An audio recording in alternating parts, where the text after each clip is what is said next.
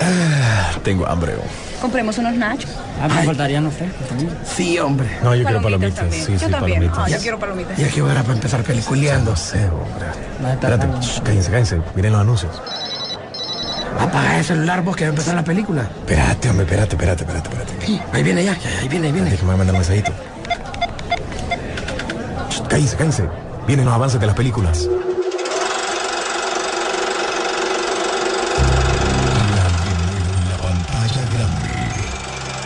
Rock and Interactivo presenta.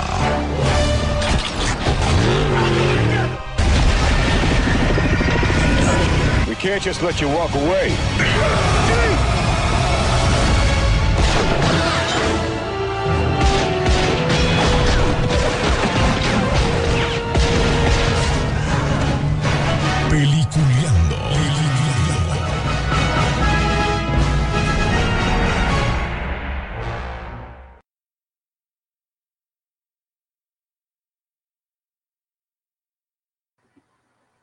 Buenos días, señores, bienvenidos. Esto es Peliculeando, gracias a la moto que está arrancando fuera de mi casa, pero lo más importante es que hoy es día de chequear qué pasó en esta semana, gracias a las informaciones que se han mantenido durante toda, pero toda la semana en la página de Peliculeando y siempre tra- tratar de estar un poquito más informado.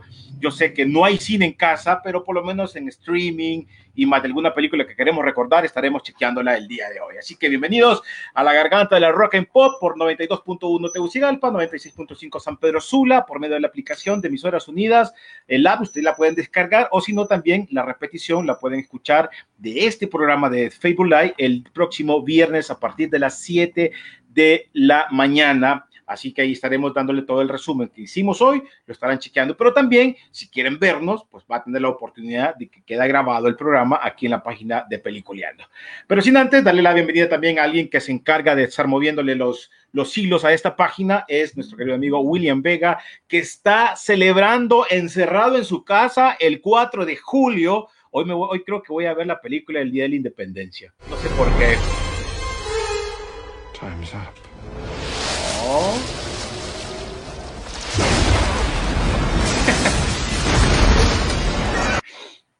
No sé por qué, te lo juro que lo dije sin querer queriendo.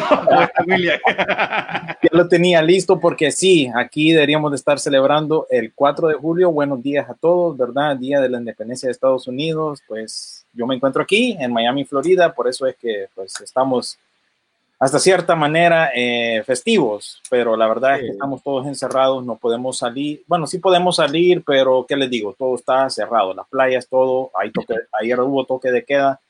No está tan fácil la cosa aquí en Estados Unidos, igual que allá. eh, y bueno, eh, usualmente esta época del año yo ahorita debería de estar haciendo fila en la línea del, de la- del barbecue, porque aquí en la municipalidad pues todos los años hacen una mega comida, hamburguesas, hot dogs, palomitas, papitas, bueno, lo que Vísceras, es que ustedes ahí en Estados Unidos se pierden todo eso, las vísceras, riñones, todo, todo, todo. Sí, y, la, la- y son hechos, son hechos por los morenitos, así que vas a ver que sí, tienen ya, toque. ya, ya, ya- vas a ver una, no- una noticia que te tengo por eso de algo de Marvel. pero, Pero, bueno, pero no es por nada, ellos saben el- el- cómo hacer las cosas, ¿verdad? Pero bueno, por- yo por eso no confío cuando voy a un restaurante chino y, y es otra persona que no es un chino, hace no- la comida. Exacto, no, menos así. entienden al trámite, pollo y todo. En fin, yo estaría ahí, pero bueno, estoy aquí con ustedes, pues en una nueva Porque no- edición de Porque película. no puede salir Sí, y, y voy a ver los, los fuegos artificiales desde, desde el porche de mi casa, será, o por la ventana, aunque aquí me tapa la otra casa y los árboles. Así que vamos a ver. No, no, es, es interesante eh, porque yo sé que mucha gente en Estados Unidos o también la comunidad aquí de, de la, de la misma gente de, que, eh, de Estados Unidos hacen su celebración, ¿no? Hemos tenido la oportunidad de ser invitados a, a la celebración del 4 de julio, pero eh, esta vez obviamente las circunstancias son diferentes, ya es como que cuidémonos, quedémonos en casa. Pero bueno, alguien que también es gringo, ojo, ¿eh? Alguien que también es Ah, gringo dato de trivia para una futura rifa, mira. para una futura, alguien que también es gringo, pero es más hondureño que cualquier otro. Esa es la, la, la, la de las oportunidades que se tuvieron, pues y se aprovechó, pero es gringo. Y anda, en, un- y anda en el halcón milenario, de vez en cuando ando su rol ahí por encimita de lo que está pasando cuando le toca chambear. También nuestro querido y compañero, desde el Cerro Juan, ah, no, no, Cerro Juan, la No, idea no. allá, desde los cerros, Hoy sí le vamos a poner su, su intro como se debe. pues. como se debe. ¡Entra! Are El you gran. ready? Hey, think you can tell us what to do? You think you can tell us what to wear? You think that you're better? Velasquez! Get ¡Velázquez! ready. Bow to the masses. Break it down.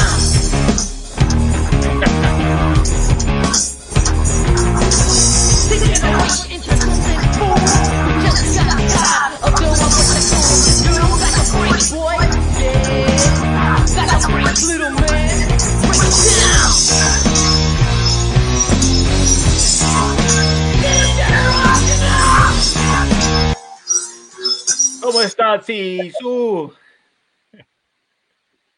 Bueno, ahora es que se le fue el, el- el audio a aquel, ¿verdad? Se, se quedó sin audio. También habíamos quedado que le embarraste, joder, si no es a la entrada, a la, a la- es a la salida. ¿Qué pasó? A ver, aquí todo está cheque. A ver, Se emocionó tanto que se quedó sin voz. nos emocionamos tanto con la intro de Sisu que se quedó sin voz Sisu, ¿verdad? Y Sí. para aquellos que se preguntan, ¿y eso de qué es? Bueno, eh, en, en los 90 había un grupo de la lucha libre que se llamaba De Generación X, ¿verdad? Y tenía esa intro bien peculiar y se la ponemos a Sisu porque sabemos que Sisu Pero lo, estaba en su tiempo ese, ajá, ajá, The Generation X. sí. Ah, Pefre. Bue- Bueno, eh, en lo que Sisu arregla su, la- la- su micrófono ahí, les recuerdo que los trailers de esta semana, para aquellos que nos eh, oyen por radio, fueron para Netflix. Eh, tuvimos Desperados, que es una historia de una muchacha que le, eh, anda con un chavo y le manda un eh, mensaje por el teléfono erróneamente porque estaba borracha, ¿verdad? Estaban juntos, eran pareja, y le manda uno que, que le, le dice un montón de cosas. Entonces quiere interceptar ese mensaje y le toca viajar hasta México para que él, eh, ¿cómo se llama? Para que él no se dé cuenta de ese mensaje que le llegó. Y el otro trailer que mostramos hoy fue la película nueva que se viene de Charlize Theron, eh, La vieja guardia, basada en una novela gráfica. Ese, eh, esa película también va Dime. para, este, ¿cómo se llama? Eh, va para, ¿cómo se llama? Eh, Netflix también. Así que tienen esas dos opciones para ustedes, para Netflix. Y también en estos días, y esto lo pueden ver en nuestro muro de, de, de Peliculeando aquí en Facebook, es un Desliz Fatal, que es otra película de Netflix, ¿verdad? Esta estrena el 16 de julio. También en nuestro muro pueden ver el tráiler de Alma o Soul, que viene siendo la nueva película animada de Disney y Pixar. Y también tienen el tráiler en nuestro muro, por supuesto, de una obra maestra, que esta sí no todavía no tengo información si para qué servicio de streaming va exactamente para ustedes allá en Latinoamérica, pero este viene también pronto para los servicios de demanda por ver o ver por pagar. Así que pendientes de estas películas que son próximos estrenos, eh, Soul sigue pactada o Alma de Pixar sigue pactada para noviembre de este año. Era para justamente estos días de, eh, de julio, junio, pero no, ahora es para noviembre. Oíme, ya arrancando ya con la con lo que está pasando en el mundo. Bueno, yo no sé si Sisu ya, no, si todavía no, no ha arrancado. no podemos chequearlo todavía, Sisu. Oíme, con este tema de- de- del racismo y todo eso, está medio complicado, eh, William, porque Ujú. eh, viste lo que apareció sobre lo de la película de las de las eh, de la película esta de Marvel de- del Capitán América Civil War que han, han hecho un rumor pero grande que en las redes sociales se han iniciado una campaña para que obviamente Marvel o imagino que también Disney cambie el nombre de Capitán América Civil War.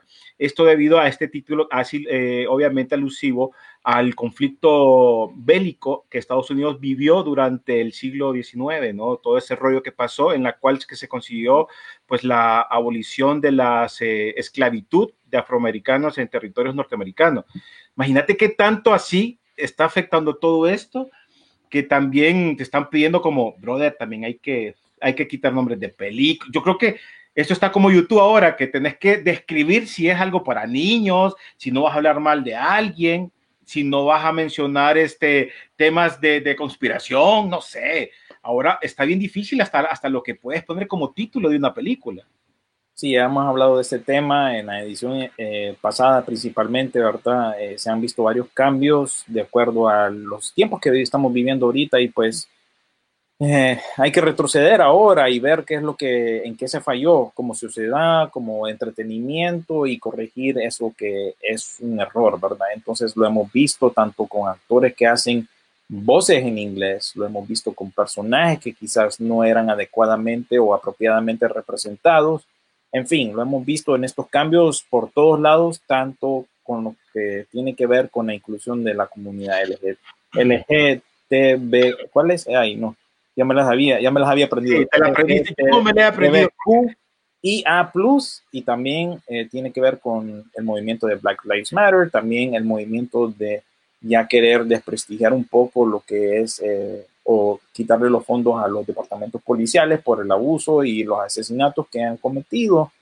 Y pues todo esto tiene que ver con lo que quieren añadir y quieren quitar, poner, quitar y, así. Lo vamos a seguir viendo, ¿verdad? Como le explicamos en la transmisión pasada, eh, no solo es un movimiento social, sino que también la gente que está a cargo eh, de estas empresas de entretenimiento, ya llámese estudios de cine, eh, canales de televisión, los que están ahorita en esos cargos importantes para tomar esas decisiones de cambios son particularmente la gente que está, está creciendo en este tiempo, que es la generación Z que mencionamos, ¿verdad? Estos ya son los jóvenes que ya están ascendiendo. ¿No serían los? No, ya no serían los millennials, fíjate, porque los millennials ya son más de 30, estos ya son los que ya se están acercando, como te expliqué en el caso de mi hermana, mi cuñado, son personas de 28, 29 años, estos sí son millennials ya, esto ya es generación Z la que se hace cargo. A ver, uno, uno, uno. Ahora sí, ¿cómo estás, su Bienvenido. ¿Ah? Son bromas. Oye, nos dejamos así todos los, todos los, dos en suspenso, ¿eh? Muy buen día a todos y como todos los sábados de pandemia, es día de tratar de disfrutar un poquito más y esperando volver al cine. Así es, bueno, le agarro el, el, ritmo a ustedes. Eh, bueno, lo que se, presentaron, si ven, ese Charlize es una mejora definitivamente a lo que en algún momento fue la idea de Jumper con Samuel Jackson y Hayden Christensen allá por el 2008, se recuerdan, ¿verdad? Que era una raza especial de personas que tenían poderes o habilidades y que obviamente tenían también su contraparte. Como todo en este momento del cine está inspirado en una novela gráfica.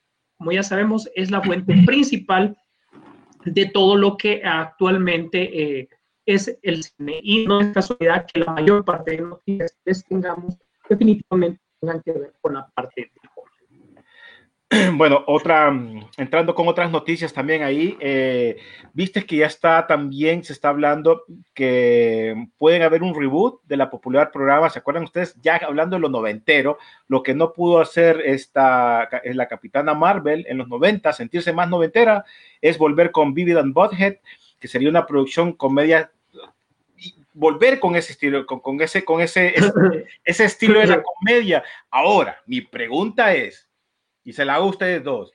Yo feliz que haga que volviesen eh, a hacer un reboot porque que saquen su mismo estilo, pero el estilo, el humor de estos brothers en, en la actualidad, ¿crees que funcionaría? yo creo que para nosotros Ajá.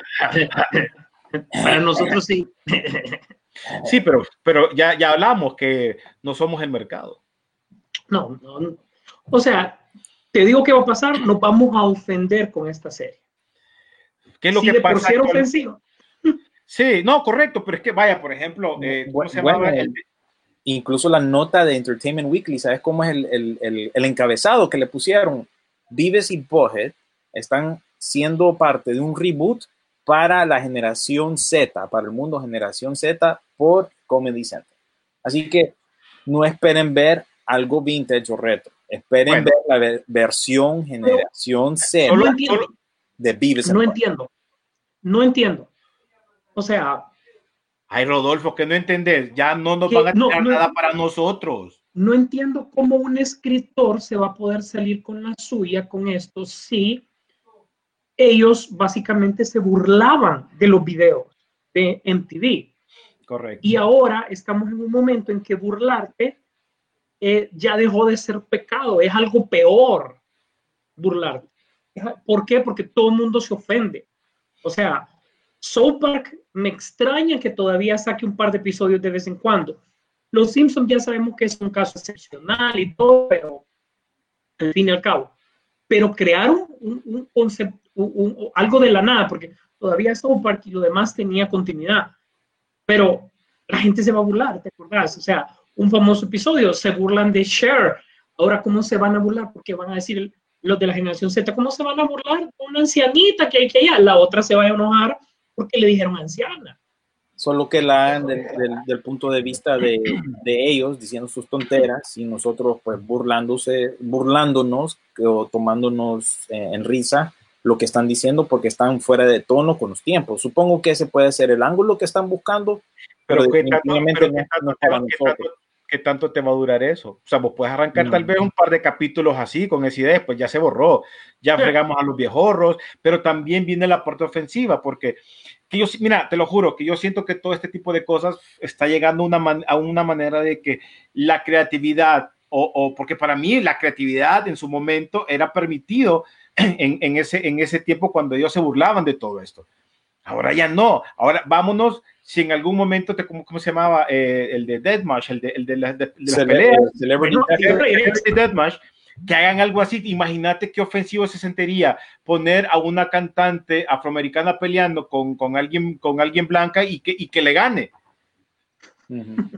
O sea, te lo digo, entonces, en este caso, eh, para mí, una de las mejores series de la historia, El amante, el rockero.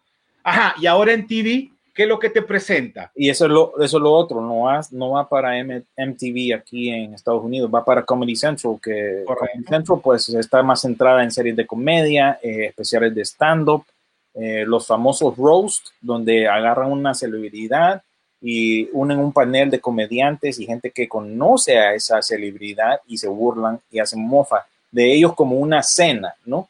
Como una presentación de ese estilo, ¿verdad? Que ese es el, el, el boom ahorita de Comedy Central. O sea, de hecho, de hecho, el más famoso es el de Bruce Willis. Y ojo, que Bruce Willis aguanta el plomo.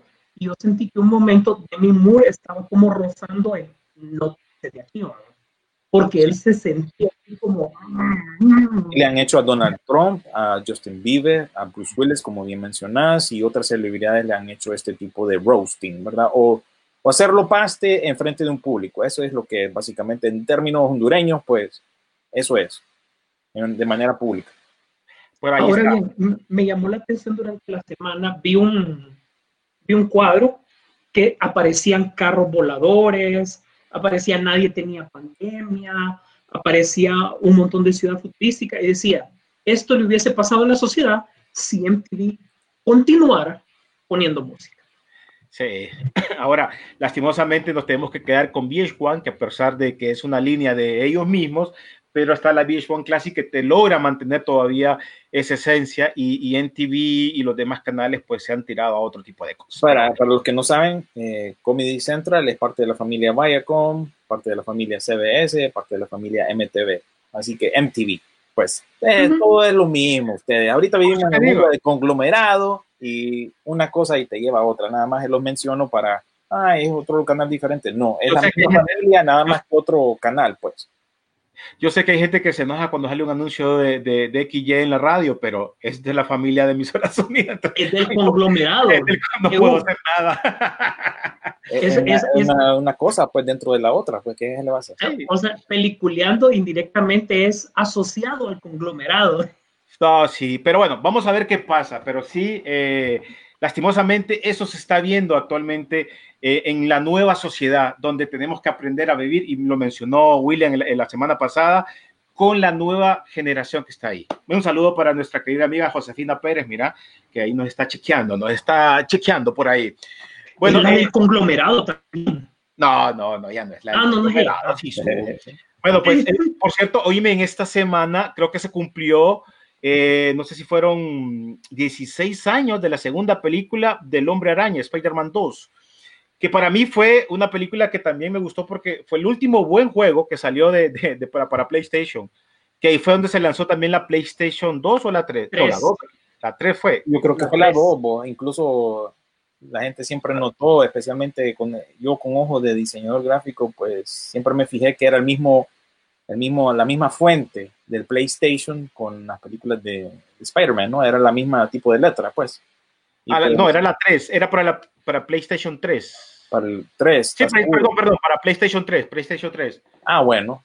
Pues ahí- Pero ahí eh, en está. esta semana, en esta semana se cumplió, creo yo que para mí, una de las mejores películas en ese momento, las dos primeras, porque la tercera sí no, no, no me gustó para nada, que se arrancó y nos dio la oportunidad de disfrutar una, de ver al hombre araña después de mucho tiempo, eh, no poderlo ver en pantalla grande, solo en una serie que salió ya por finales de los 70, que, que se miraba que le daban vuelta a la pared para que se mirara que caminara y, y, después de tanto tiempo poder ver estas películas con... Ya, con- que mucho antes de eso, la versión live action que hubo, creo, si no me equivoco, y alguien corríjame, fue la, la- el, el Spider-Man, o sea, la Spider-Man japonés. Que salió No, con esa fue mecha y todo, ¿no? Eso fue en Esa los fue- 70. creo, creo que esa fue primera. Después fue la versión que salió en Estados Unidos, la, la teleserie, Ujú. que lo daban por Canal 7, telecadena 7 y 4, eh, que, se miraba el brother ahí que caminaba, es el que te decía yo, con, con unos lentecitos. Parte de la Eh, familia peliculeando a propósito, ¿verdad? Como parte del conglomerado ahí va, aparte no. Correcto, también, también tiene que ver eso. Entonces, y ayer, por eso ayer, ayer, y ahí nos escriben, ayer fue el día que se estrenó también Volver al Futuro.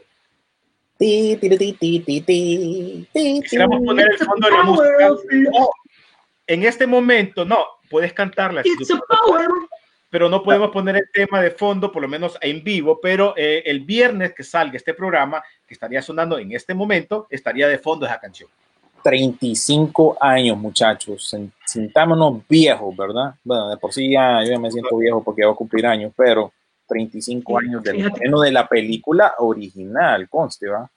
Durante un tiempo fue la película que más había visto yo en el cine, fue Volver a Futuro Parte 1, porque eh, obviamente de pequeño no tuve tanto la oportunidad de ver el de Star Wars como si después, ya consciente lo hice, pero gracias a los extintos cines Regis y Real, ellos ponían el matiné, que era de 9 a 1 todos los, los domingos, y usualmente siempre se recetaban Volver al Futuro, ¿verdad? Como parte de, las, de, de- de su combo de películas. Entonces ahí esa era la que más miraba y cada día pues la disfrutaba más. No digamos cuando la futurista, Volver al Futuro parte 2 salió, pero yo creo que la primera nos, nos marcó y yo creo que de nuestra generación, ¿quién no quisiera tener un DeLorean como vehículo? Ahora queremos más que el DeLorean, una máquina del tiempo para regresar y inventar un montón de cosas. Regresaron que sea de 2019. O, o ver qué pasa en el futuro. Bueno, casualmente dice que en el 2006 se subastó un póster de Volver al Futuro que nunca dio la luz. Y, y casualmente ayer estaban recordando eso y obviamente, como vos mencionas, pocas películas de esto han marcado tanta historia en el cine que ha tenido tanta influencia en la industria de esta cultura pop que nosotros vivimos, disfrutamos, nos morimos, que en algún momento, como dice Rodolfo, te gustaría comprarlo, eh, tener el, el, el, DeLorean ahí estacionado en su, en su, en su carro a, a, a, afuera, ¿no? Y obviamente este tipo de películas nos dio eso. Este póster, obviamente, es la, es la versión donde aparece eh, Marty McFly, ¿te acuerdas que sale, sale del carro, ¿no? Y con los lentes hacia arriba. Uh -huh. Un póster que solo fue único, que después eh, lo que hicieron fue que en la segunda y tercera parte hicieron como que la misma fotografía, solo que en unas con Doc y en la otra atrás salía, eh, no me acuerdo quién era la otra, pero, pero para la película la tercera parte. Entonces, hubo un póster que se vendió que nunca fue visto, más que los uh -huh. pósters normales que nosotros tenemos de Volver al Futuro, que se vendió muy bien eh, por eBay. Y ahí está, pues eso fue en esta semana, estaban recordando, obviamente por lo que vos mencionabas, que un día como ayer se estrenó una de las películas más importantes para nosotros, que aún así se siguen hablando. Esto hasta en, hasta en Endgame se mencionó. Bueno, bueno, nosotros que, que pasamos en ese mundo del coleccionismo y esto, han salido un sinfín de productos nuevos, precisamente en ocasión de estos 35 años, ¿verdad? Y hemos visto de todo, camisetas, Funko Pops, eh, esta versión de Playmobil, ¿verdad? Hasta una, una audiencia diferente, ¿verdad? En fin, hemos visto un sinfín de productos y hablando de, de, de, reproducciones y de eso, pues incluso la compañía Mondo esta semana lanzó el disco en LP o en vinilo, ¿verdad? El, el soundtrack como tal. Y tiene precisamente una imagen que usó el dibujante Drew Struzman, que es el que dibujó. En aquellos tiempos de los 80 se dibujaban las cosas, ¿va? Y pues eh, él tenía uno que no se full desarrolló y ahorita esta compañía de Mondo lo está usando como portada para este nuevo eh, disco vinil junto con otras cosas que están sacando eh, justamente ahorita para el 35 aniversario. Pues chica, ese póster que te menciono nunca hubiese funcionado y se lo voy a, se lo voy a explicar más o menos ahorita. Se aparece el póster y se ve de fondo en blanco y negro la mamá de, de McFly con el papá. ¿Te acordás cuando, cuando él vuelve al, eh, al pasado, que están en el baile? Y se ve McFly que se está a color, que él sale del, del como del póster y se está cayendo. Entonces vos lo ves en ese momento, si vos lo ves ahora y, y decís, puchica, no siento que hubiese pegado como póster de lo que iba a ser en la historia esta película. Sí. Pero es, es siempre interesante y siempre aprendemos cosas nuevas de, esta, de cómo se hicieron estas películas. Incluso yo miré que había alguien ahí que había detectado un par de segunditos donde sale el actor que antes iba a ser el papel de Marty McFly, que se llama Eric Stoltz. Aquellos que son cinéfilos recordarán a este actor, Eric Stoltz, como un pelirrojo que sale en Tiempos Violentos o Pulp Fiction de Quentin Tarantino, que era el man que vendía, le vendía moña, creo yo, a- al personaje de Uma Thurman.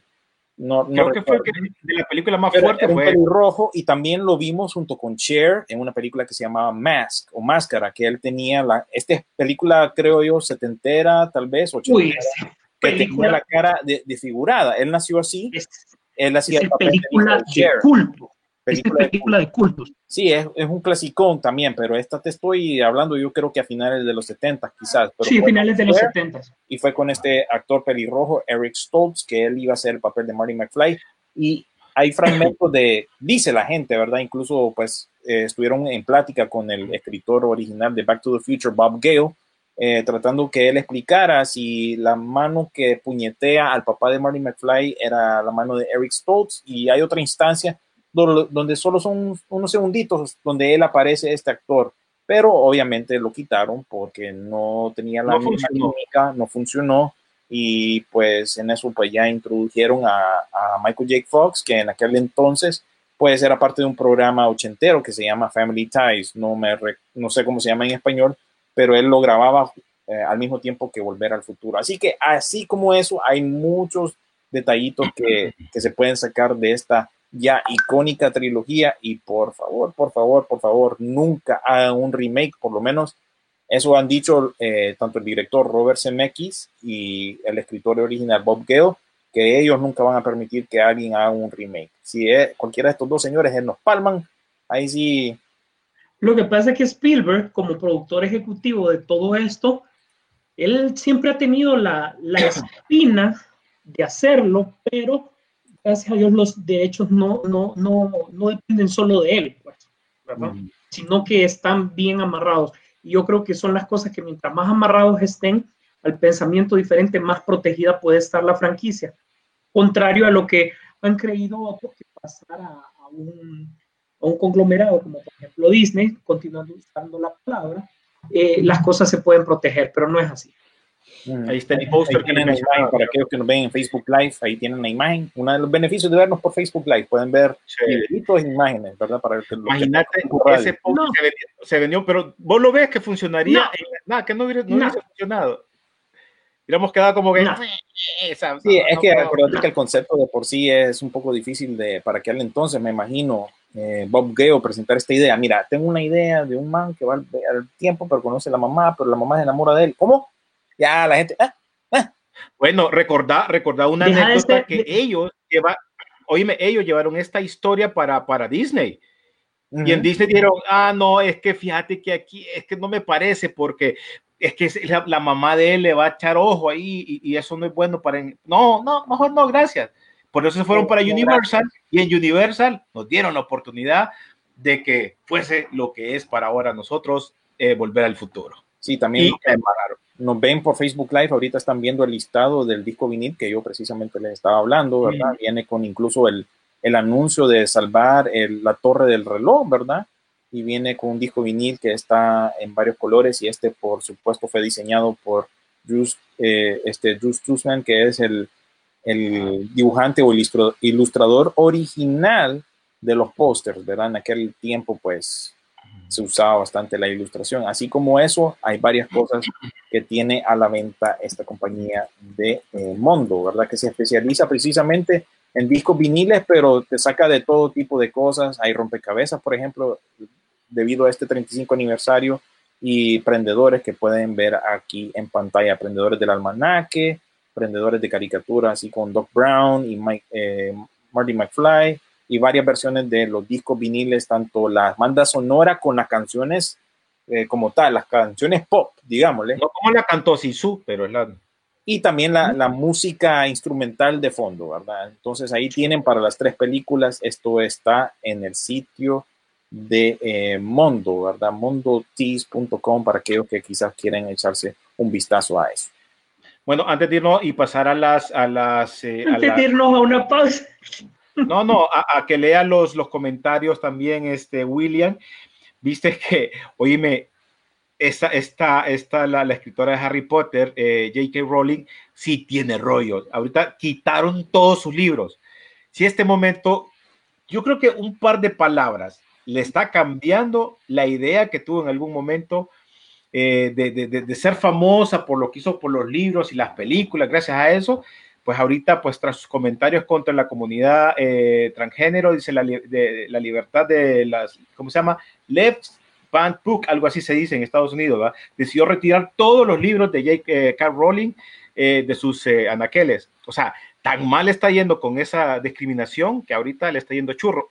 Y no sé con quién actor ella, ella como que era, era, se llevaba muy bien y, le, tiraba flores y, como que la que le dijo, no, no me gusta lo que dijiste y, ella y como que le quitó en, su, en sus redes sociales y lo dejó de seguir. No recuerdo quién es el actor, pero, pero sí, le está yendo bien feo a esta escritora. ¿eh? Pero igual, vemos el doble estándar que hablamos anteriormente de Warner Brothers con respecto a ella y con respecto a Ezra Miller, ¿verdad? Aquel brother que hace el papel de En- En- Anglo, Englomated Man de, de la serie Sí. de Flash fue despedido de inmediato. Vos dijiste algo hace un par de años y lo tuiteaste. Despedido, loco.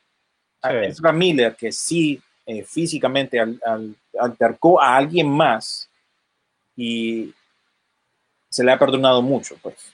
Entonces ahí podemos ver, pero claro, estamos hablando de, un, de una persona no tan conocida y alguien más famoso. Y en el caso de Ezra Miller, pues no solo está amarrado con esta línea de DC, más de DC más adelante, por supuesto al final, como siempre, y también eh, parte de esta línea nueva de Animales Fantásticos, ¿verdad? Así que imagínense, está amarrado en dos lugares diferentes y por eso creo yo que Warner no, no es decisivo, pues. Vos hiciste eso, te cortamos.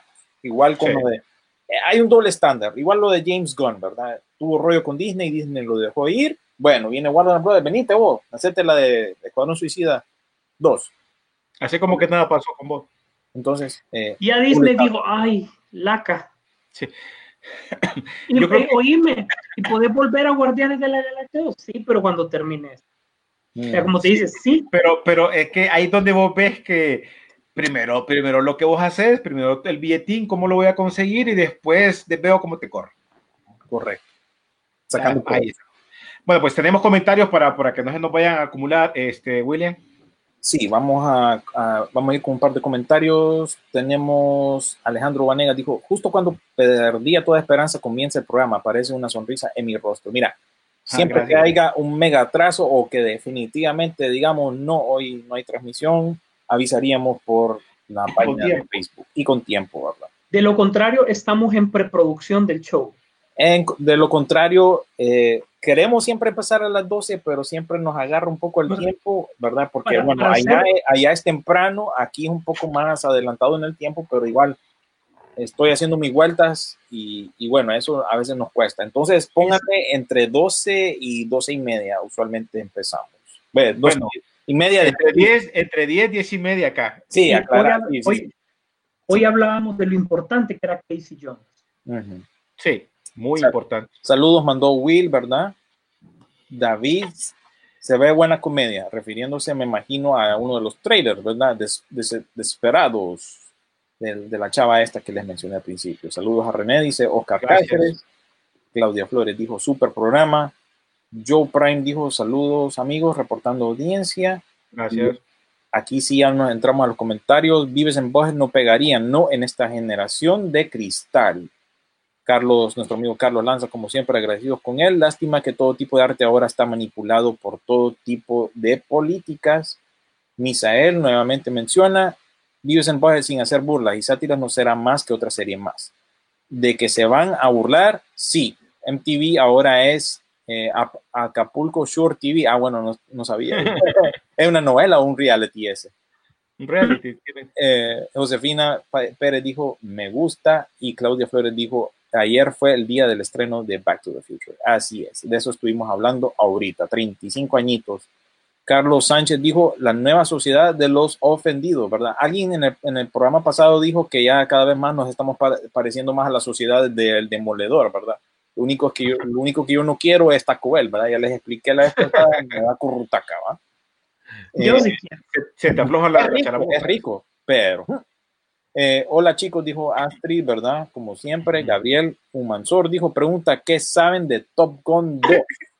Estuviéramos viendo en este mes. La estuviéramos Bien, viendo, pero ha sido atrasada hasta noviembre, ¿verdad, Sisu? Noviembre. Hasta noviembre vamos, pero obviamente va a Todavía. un cambio, ¿verdad? Todavía, todavía, Eh, yo creo que... creo que hablamos incluso en, en nuestro programa alterno en Pichingueros de que salió de que había otra empresa que había agarrado la licencia para los juguetes, pero no era Lennon, ¿verdad? Era de no, Sí. era una, una top empresa lo que lo había agarrado. Este, se empezaron a, a licuar, la gente que buscaba en los juguetes algún tipo de spoiler, pero realmente todavía no, no se sabe nada. Incluso yo ya pongo en duda si realmente la trama seguirá en función de los drones, como en algún momento se había hablado. Así que Sí, ahorita deberíamos estar, eh, estaríamos viéndola y justo ahorita en este fin de semana de 4 de julio siempre hay un gran estreno, no recuerdo cuál era el que estaba programado para este tiempo. Es Free Guy. Free Guy. ¿Cuál? Free Guy.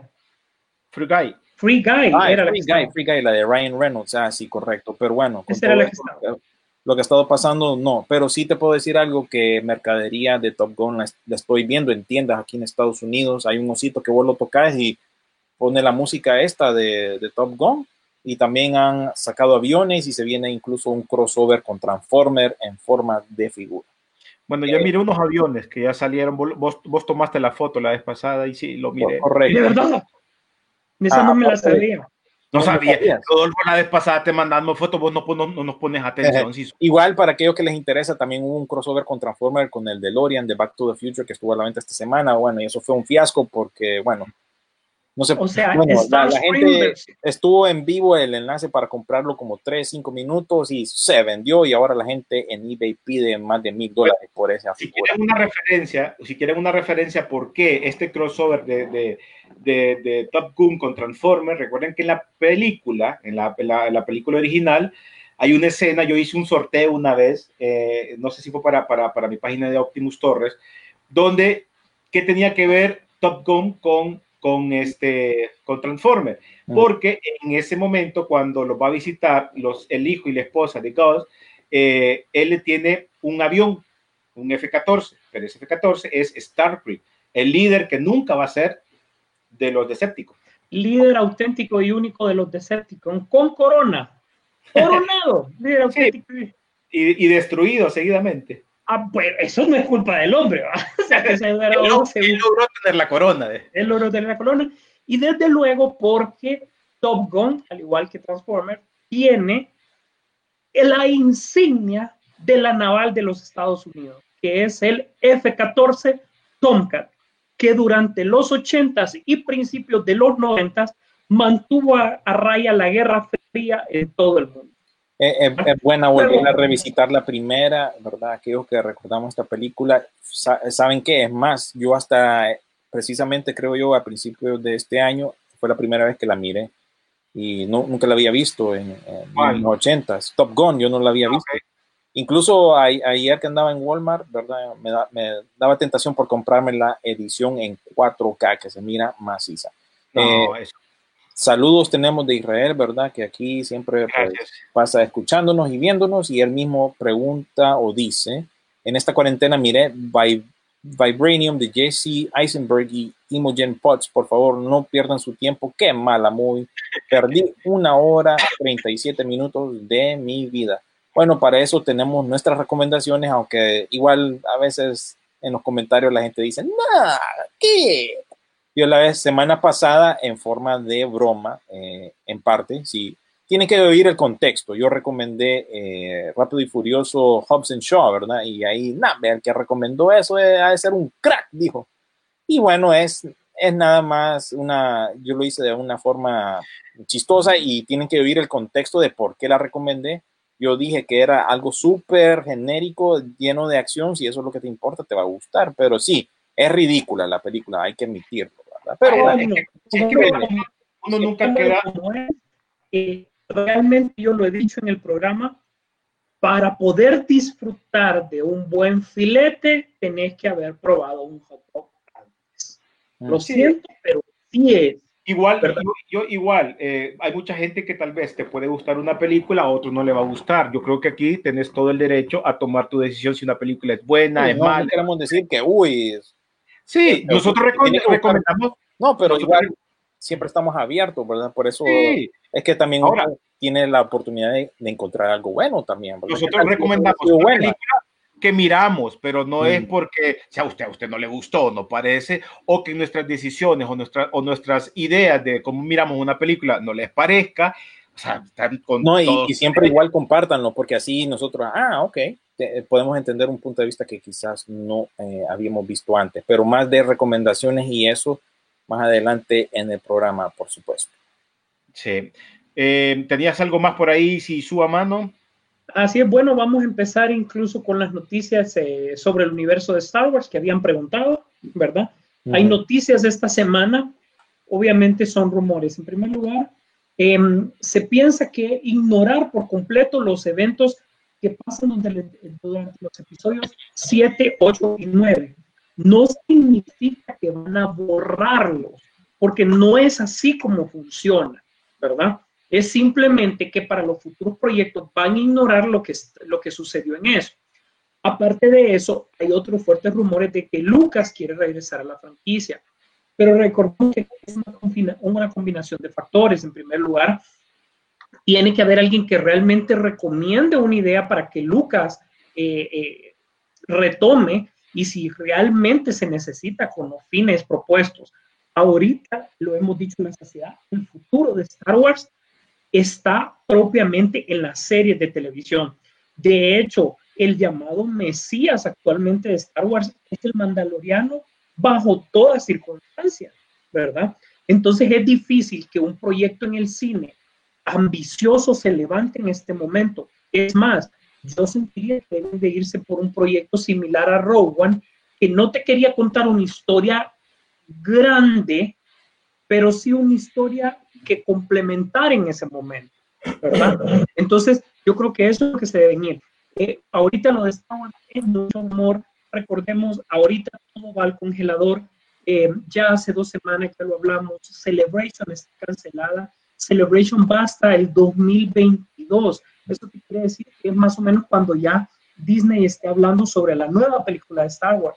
Ahorita lo que sigue definitivamente es, aparte del Mandaloriano, la serie de Obi-Wan y ver qué es lo que más se cocina. Yo diría que comentario reservado para películas, por mucho se ha hablado que los guionistas de Game of Thrones, que mucho se ha hablado de que viene la Alta República, etcétera, etcétera.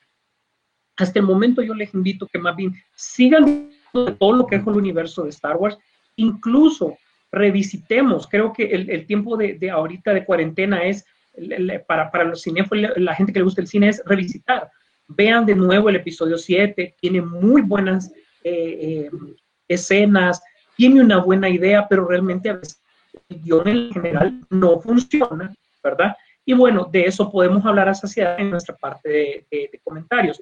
Pero para ponerlo en función de noticias, todo lo que ustedes están escuchando es rumor y con conocimiento de causa les puedo decir de que esto viene hasta el 2022, noticias realmente fuertes. Por lo pronto solo vamos a escuchar eh, de lo que es Star Wars en el cine, puro, puro rumor.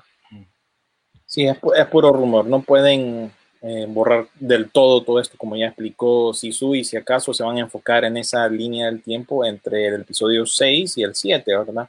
Ahí van a tomar lugar las historias como el Mandaloriano, por ejemplo, y pues de ahí van a desarrollar lo que pase con esta trilogía secuela, como le dicen en inglés, y the sequel trilogy, pues está por verse, ¿verdad? Pero sí han estado circulando bastante esos rumores y por eh, varios portales, ¿verdad? Esta semana y la mayoría de ustedes pues ha comentado, incluso están bien, eh, ¿cómo se dice? Bien envueltos en lo que es este tema, incluso muchos de ustedes compartieron este meme. Güey, ya, o sea, ya la gente ya, yo creo que está cansada también, por un lado. Eh, y a propósito aquí tenemos más comentarios, ¿verdad? Eh, dijo Joe Prime, Starscream es un eh, F de 15, aclaración, dijo eh, Joe Prime. Eh, Joseph Andino dijo, ¿qué saben de las negociaciones de Michael Keaton para regresar como Batman? Y quisiera saber su opinión sobre una posible película de Batman Beyond. Saludos. ¿Quieren dejar eso para última. como los temas Sí. de, de- de DC? Siempre dejamos los temas de DC porque resulta que han habido varias noticias. Estamos en la antesala del DC Fandom, ¿verdad? Y no sé qué ha, ha ocurrido en el transcurso de esta última semana, pero han llegado un montón de noticias con respecto a DC. Eso siempre lo dejamos para el final. Claudia Flores que- dijo, ajá, todo lo que se venga ahorita previo a este DC fan, eh, fandom es, es puro DC, noticia DC. Todos los que son seguidores del mundo DC, brother, este es el y nos momento. tienen, pero mira, nos tienen a todos así en, en con gran expectativa, porque a ver qué anuncios oficiales vienen de, de- de parte de ahí. Ojalá Ya que vamos, a, ya vamos a hablar de eso. peliculeando y pichinderos, pues esperamos tener cobertura oficial con acreditación virtual, ¿verdad? Claudia Flores dijo, eh, ¿cuándo darán la segunda temporada de The Mandalorian? Mira, esa ya está año. lista, pero viene hasta finales del año de año. y bueno, espero que De hecho, también de- acceso a Disney Plus para aquel entonces, pero igual creo que igual está programado para el 2021 para Latinoamérica. bueno, no sé si pudiste ver, William, que en el sitio de, de- de Celebration Latinos hace meses se había dado el- el- un- la lista de posibles salones para, para lo que iban a hacer las conferencias y todo, ¿verdad? Y estaba el, de, el del Mandaloriano. La- Y se supone que ahí iban a regalar a todos los que asistiéramos Sí. Pero bueno, si quieren cobertura el de... póster promocional de la segunda temporada. Imagínate. Sí, sí, sí. Disculpe, Yo a vos te mandé el de la primera, ¿no? No me acuerdo. Sí. Creo que sí. Ah, sí, ok. Bueno, para los que no saben, pues eh, yo tuve la oportunidad de ir al Celebration del año pasado y toda esa cobertura, porque a nosotros como pichineros nos dan acreditación, pues pudimos atender esta convención y toda esa información la pueden encontrar en la página de Pichingueros por si quieren verlo. ¿verdad? Eh, David Vi- Villalbir dijo, la verdad es que ya nos, ya nos tiene saturado, eh, saturado con Star Wars. Es mejor que tomen la vía de las series, ya sea animada o live action, que eso creo yo que es lo que va a Sí, tomar lugar, ¿verdad? Lo que pasa es que hay una pelea interna eh, de Lucasfilm, está en el campo a favor de Kathleen Kennedy, la productora actual, que se le vence contrato el otro año, y el campo eh, pro George Lucas, que es este precisamente, el que está haciendo el Mandaloriano y la, la Dave Filoni y sus series animadas, ¿verdad? También Sí, el- con John Favreau. John Favreau, sí. Un- eh, también él menciona lo único rescatable de Star Wars en el cine en estos años ha sido Rogue One. Opino lo mismo. Fíjate que sí, a mí me, me llega bastante Rogue One. Miguel Pineda dijo, sería genial una película centrada en Darth Vader. A ver, Eh, recordemos que no por dos razones. Uno es porque la historia de los Skywalker ya está contada. O sea, eso sí es algo que ya todo, las dos escuelas coinciden, ¿verdad? pero hay una línea que, que tomó los cómics de Marvel, ¿verdad? Centrado Exactamente. en Darth Y que la nueva serie para VR está centrada en, en, en, en Darth Vader. Lo que pasa es que igual vamos a tener que tener acceso a eso para poder verla. ok. Son otros 100 pesos. Oye, por cierto, viste que en esta semana Danny Glover pues ya ofreció sus últimas actualizaciones para Arma Letal 5 o Arma Mortal 5. Ah, Ya- güey. O sea, O Sí, sea, ¿qué se así, me hizo así la como imagen va. del... Mira, ve, con bastón, con bastón, no, bastón letal. bastón. Oíme, muchas películas de ahora, de ahora, están, así- están retomándola con nuevos personajes, lo que han hecho ellos. Oíme, se va a parecer a una, a una película que él hizo con este, vaya, Machete, ¿cómo es que se llama? Dani Trejo, Ajá. Trejo. que es una, una serie de películas de bajo presupuesto independientonas que se llama, creo que se llama Badass, que es un militar Ah, sí. re- retirado, todo viejito y que trompea a todos los del barrio. Incluso hicieron tres partes y en una de esas sale Danny Glover, incluso sale en la tercera y en la tercera no me acuerdo qué otro actor. Pero es que, es que eso iba así, mira, eso iba. Bueno, pero mira, ojo, ojo, ahora vamos a retomar, les voy a hacer esta No, espérate, espérate. Ustedes han visto la- lo que presenta Francis Caballero en la noche sin ajer que va para arriba. O sea, esas películas que menciona William, totalmente para abajo. La, o sea, se pelean por ser la peor película. Les pongo, eh, les pongo esta situación, porque ya esto va en pie, ya es una idea que lo están tomando como que si puede funcionar. No sé qué tanto podría funcionar esta película cuando fue hecha para finales de los 80s y 90s. Ese tiempo que estaba muy de moda, estos dos, est- esta, esta historia de dos policías que se hacen amigos y que se hacen los mejores amigos de toda la vida y viven experiencias juntos y todo lo que querrás. Donde eh, Jet Li aparece de sus primeros papeles como eh, lo empezamos a conocer ahí como uno de los malos en la en las cuarta. películas en inglés, claro, ¿verdad? Y Correcto, pero bueno, ¿qué está, qué está pasando con lo que vemos también? ¿Qué está pasando también con lo que vemos con Top Gun? Porque Top Gun sí queremos verla. Porque nos dejó buen sabor de boca. ¿Me entendés? Porque es por la primera, es una película dirigida por dos de los directores hermanos, y no me refiero a, a las Wachowski, ¿verdad? Sino que me refiero a los hermanos Scott, que venían de hacer anuncios. En los 80 eso era como algo diferente. Entonces entendían el aspecto comercial. Tenés al mejor actor comercial de todos los tiempos, a Tom Cruise. Tenés buen guion, tenés la Guerra Fría, tenés Top Gun. O sea, todavía nosotros vivimos de recuerdo de esa película. Aunque, aunque si vos la ves con ojo crítico, esa película no tiene sentido. ¿no? Ojo, no, o sea, no tiene sentido cero, ¿verdad? Ese es, como cuando ves una no- e- e- ese es como cuando ves una novela que ves aquellos forrones que son aseadoras, que son vendedoras de, de tal cosa, pero es novela y eso solo ahí sucede. Pero, o sea, pero por lo menos, va, ahora venís con este otro tema, ¿verdad? Ya están así. esta es la tercera, para aquellos que nos escuchan por radio, yo acabo de compartir la imagen de esas películas de Danny Trejo con Danny Glover, que son dos viejos que montan riata en el barrio. Y la tercera parte se llama Badasses on the Bayou, o bueno, eh, que te explique si eso que es el Bayou. Es que mira, ese, ese es un término muy del sur de, de, Nuevo, de Nueva Orleans, ¿verdad? Muy particular y tiene varias connotaciones, unas incluso hasta impropias. ¿verdad? Ese es tema y harina de otro, De otro programa. de otro otro programa. Más Pero sí, lo que te quiere decir el título es que está situada en el sur de, de, de, de Luisiana, donde solo es pantano, pues, y la- ahí la, la ley del más fuerte sobrevive. O sea, vos no sacás el perro a pasear, vos acá, allá tenemos cocodrilos para ir a dar una vuelta a la cuadra.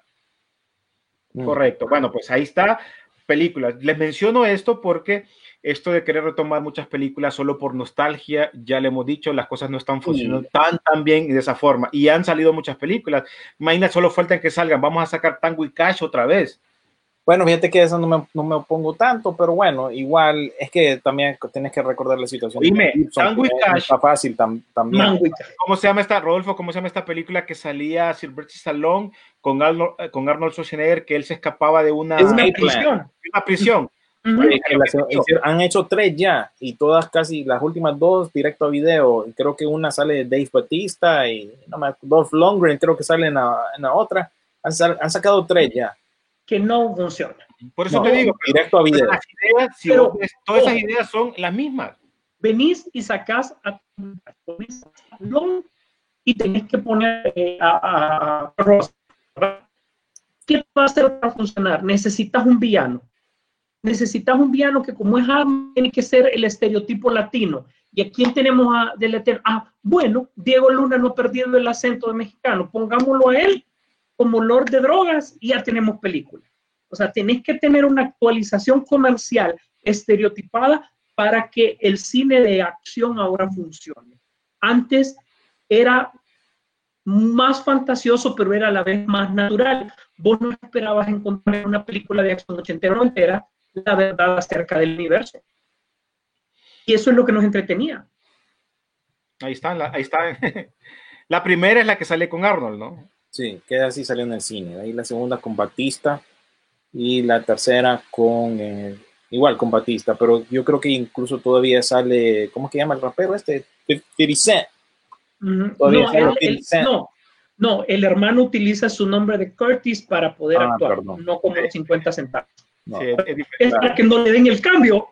para que no leen rápido. Bueno, pues ahí, ahí están. Yo creo que cuando se hablen de películas, eh, de volver a tener un reboot de películas o continuar con otra película, yo creo que hay que pensarlo ahora porque después vienen los, los fracasos. Y siento yo de que a pesar de que este ha sido un año que, que se ha retomado mucho lo, lo, lo, lo vintage, lo clásico, eh, en el cine no todo el mundo la puede tomar como, como bien, salvo que se vayan a, a- a- streaming. Ojo, no es lo mismo que sean basadas películas en los 80s y 90s, que es la diferencia. Hemos estado viendo series y películas que han funcionado así. Pero Sí, mira, el que ejemplo a seguir es Cobra Kai, para mí. Pero te- igual, si vos querés ubicar una película en los 90, en los 80, tenés que tener un buen, un buen director de fotografía, una ambientación, porque ahora no nos la creemos. Te podés imaginar que la Capitana Marvel es la segunda película del universo cinematográfico de Marvel en orden cronológico y no lo sentís así. O sea, la sentís más nueva cuando realmente después del Capitán América la que sigue es la Capitana Marvel. Tan sencillo como Es que, es que da risa. Vos mencionaste algo porque se ponía una camisa de, de, de- quién era de. Nine, Ajá. Nine. Y, y- y si vos te fijas, es la moda que esté actual, ponerse músicas, eh, camisas de, de- de bandas. Sí, hay gente que las pone y no sabe nada de, Está de. Bueno, no, no en el caso de Sisu, ah, por supuesto que Sisu sabe. una, pues. Exactamente, el mejor éxito de Guns N' Roses fue Un- Unforgiven. Ay, ay. Mira, No, pero después, está, está salvaje. después tira, después tiran reata ahí, mira. Sí, el, el, el baterista que no tenía una mano. Bueno, bu- bu- buena Guns. Mm. Pero bueno, ¿qué más teníamos por ahí, William? ¿Qué notas teníamos ahí también? Ey, que contate el chisme de AMC. Eh, Ah, ya les voy a pasar el resumen de la taquilla. Todas las semanas tengo que darle cómo está la situación aquí en Estados Unidos para que más o menos podamos ir pensando en las aperturas de los cines en Latinoamérica y nuestro país, Honduras también, ¿verdad? Ya les, ya les toco eso y lo voy a hacer rápido. Menciónenme cada uno las tres películas que más le han gustado en la historia del cine para ver si tomo alguna para ver este fin de semana. Saludos, Pepe Lobo. Las recomendaciones siempre te las tiramos al, al final de, de- del Al final. programa, casi al final. Así que pendiente a esas, no sé si te... Podemos, podemos contestarla, sí. Así que mira a ver cuál te gusta. La semana pasada, a propósito, yo recomendé Baby, el, el aprendiz del crimen. Ahora resulta que ese brother, el brother principal, es acosado de acoso sexual, igual que Kevin Spacey. Así que dos taches en esa película ya, ¿verdad? Así que qué planchón, ¿verdad? Ese, ese fue el- ese Baby Drive. pero fíjate, Sí, yo no veo, yo no veo a Isa González quejándose ustedes. No. No. Yo no veo quejándose. Y, y no de John Hamm, ¿verdad? Ujú. Claudia Flores dijo, y muchos dinosaurios en los pelos, pero, pero no, les niego, no les niego que uno que otro que paso como Liam Neeson, Sylvester Stallone o Denzel. Man, Denzel es Denzel siempre. Y ahorita más bien el hijo va en ascenso, ¿verdad? El hijo lo veremos, esperamos, en Tenet. Él es el Ujú. main principal de esa movie. Mira, para mí la escena, mira, Washington ha tenido cualquier cantidad de escenas en cualquier película, pero para mí la que yo utilizo hasta en los negocios es explícame como que si yo tuviera tres años. Ujú. Con- condena brutal. de las dijo mejores frases de él. Claudia Flores dijo, condena brutal. Así se llaman esas, de Escape Plan, entonces. me imagino. Miguel Pineda dijo, yo les recomiendo The Lighthouse, protagonizada por Pattinson y Willem. Bueno, Bueno, todo el mundo dice, todo el mundo cree que es tocayo mío, pero no. Él se llama Willem, Willem Dafoe, eh, y creo que es un nombre como alemán, ¿verdad? Y, pero sí, tiene la raíz dentro de mi, mi mismo nombre, ¿verdad? Pero esa de Lighthouse Wallace. buenas cosas, pero sí tenés que estar en, el, en el- una mente correcta, pues, porque toma lugar, creo yo, eh, Miguel, eh, dentro de, una, de un faro y están en un encierro y nosotros estamos en encierro ahorita, no sé si me cuadra un poco eso, Ah. esa, esa idea, pero sí, le voy a dar la oportunidad. He escuchado buenas cosas de esa película. Rodolfo creo que tuvo la oportunidad de echársela en estos días, ¿no? Porque me contó. Eh, lo- la- la- los comentarios son muy buenos. Sí, Ojo, eh, es lo que tiene siempre hemos dicho, es cierto, estamos criticando mucho lo de Pattinson por lo de Batman, pero recuerden de que al final él se, se- lo, lo- lo- encajamos en ese papel de- del- del vampiro que se, que se enciende No, con las luces. En lo dramático parece que sí ha dado, eh, ha dado bola por falta de mejor eh, expresión. Sí. Ok, dijo Israel también. Otro ejemplo de ese caso de movies en reboot es Van Damme con Kickboxer. Hasta Ronaldinho sale en la última. Pues, Qué película más mala esa. como Neymar que salió en Triple X. vos, la- Yo es no mejor esta. ahí, ¿eh? Esa es mala, en triple X esa es mala, pero esta que dice él, oíme, qué película más Hasta mala. Y sabes qué es lo peor, sabes qué es lo peor, que el póster, el póster es como que Van Damme es el protagonista principal. No, hombre, voy, Como que- voy a buscar el póster ese para compartir Oíme. con ustedes. Si el pelo de cacatúa ese sale hasta en la casa de papel, bueno, Ah, no, hombre, no he sí. llegado hasta ahí. es un, es un cameo ahí. Eh, lo, lo, lo termina porque, ah, este era el pelo de cacatúa. Que... Pero sí, eh, esa película de, de- de la de King Boxer es como, no, brother.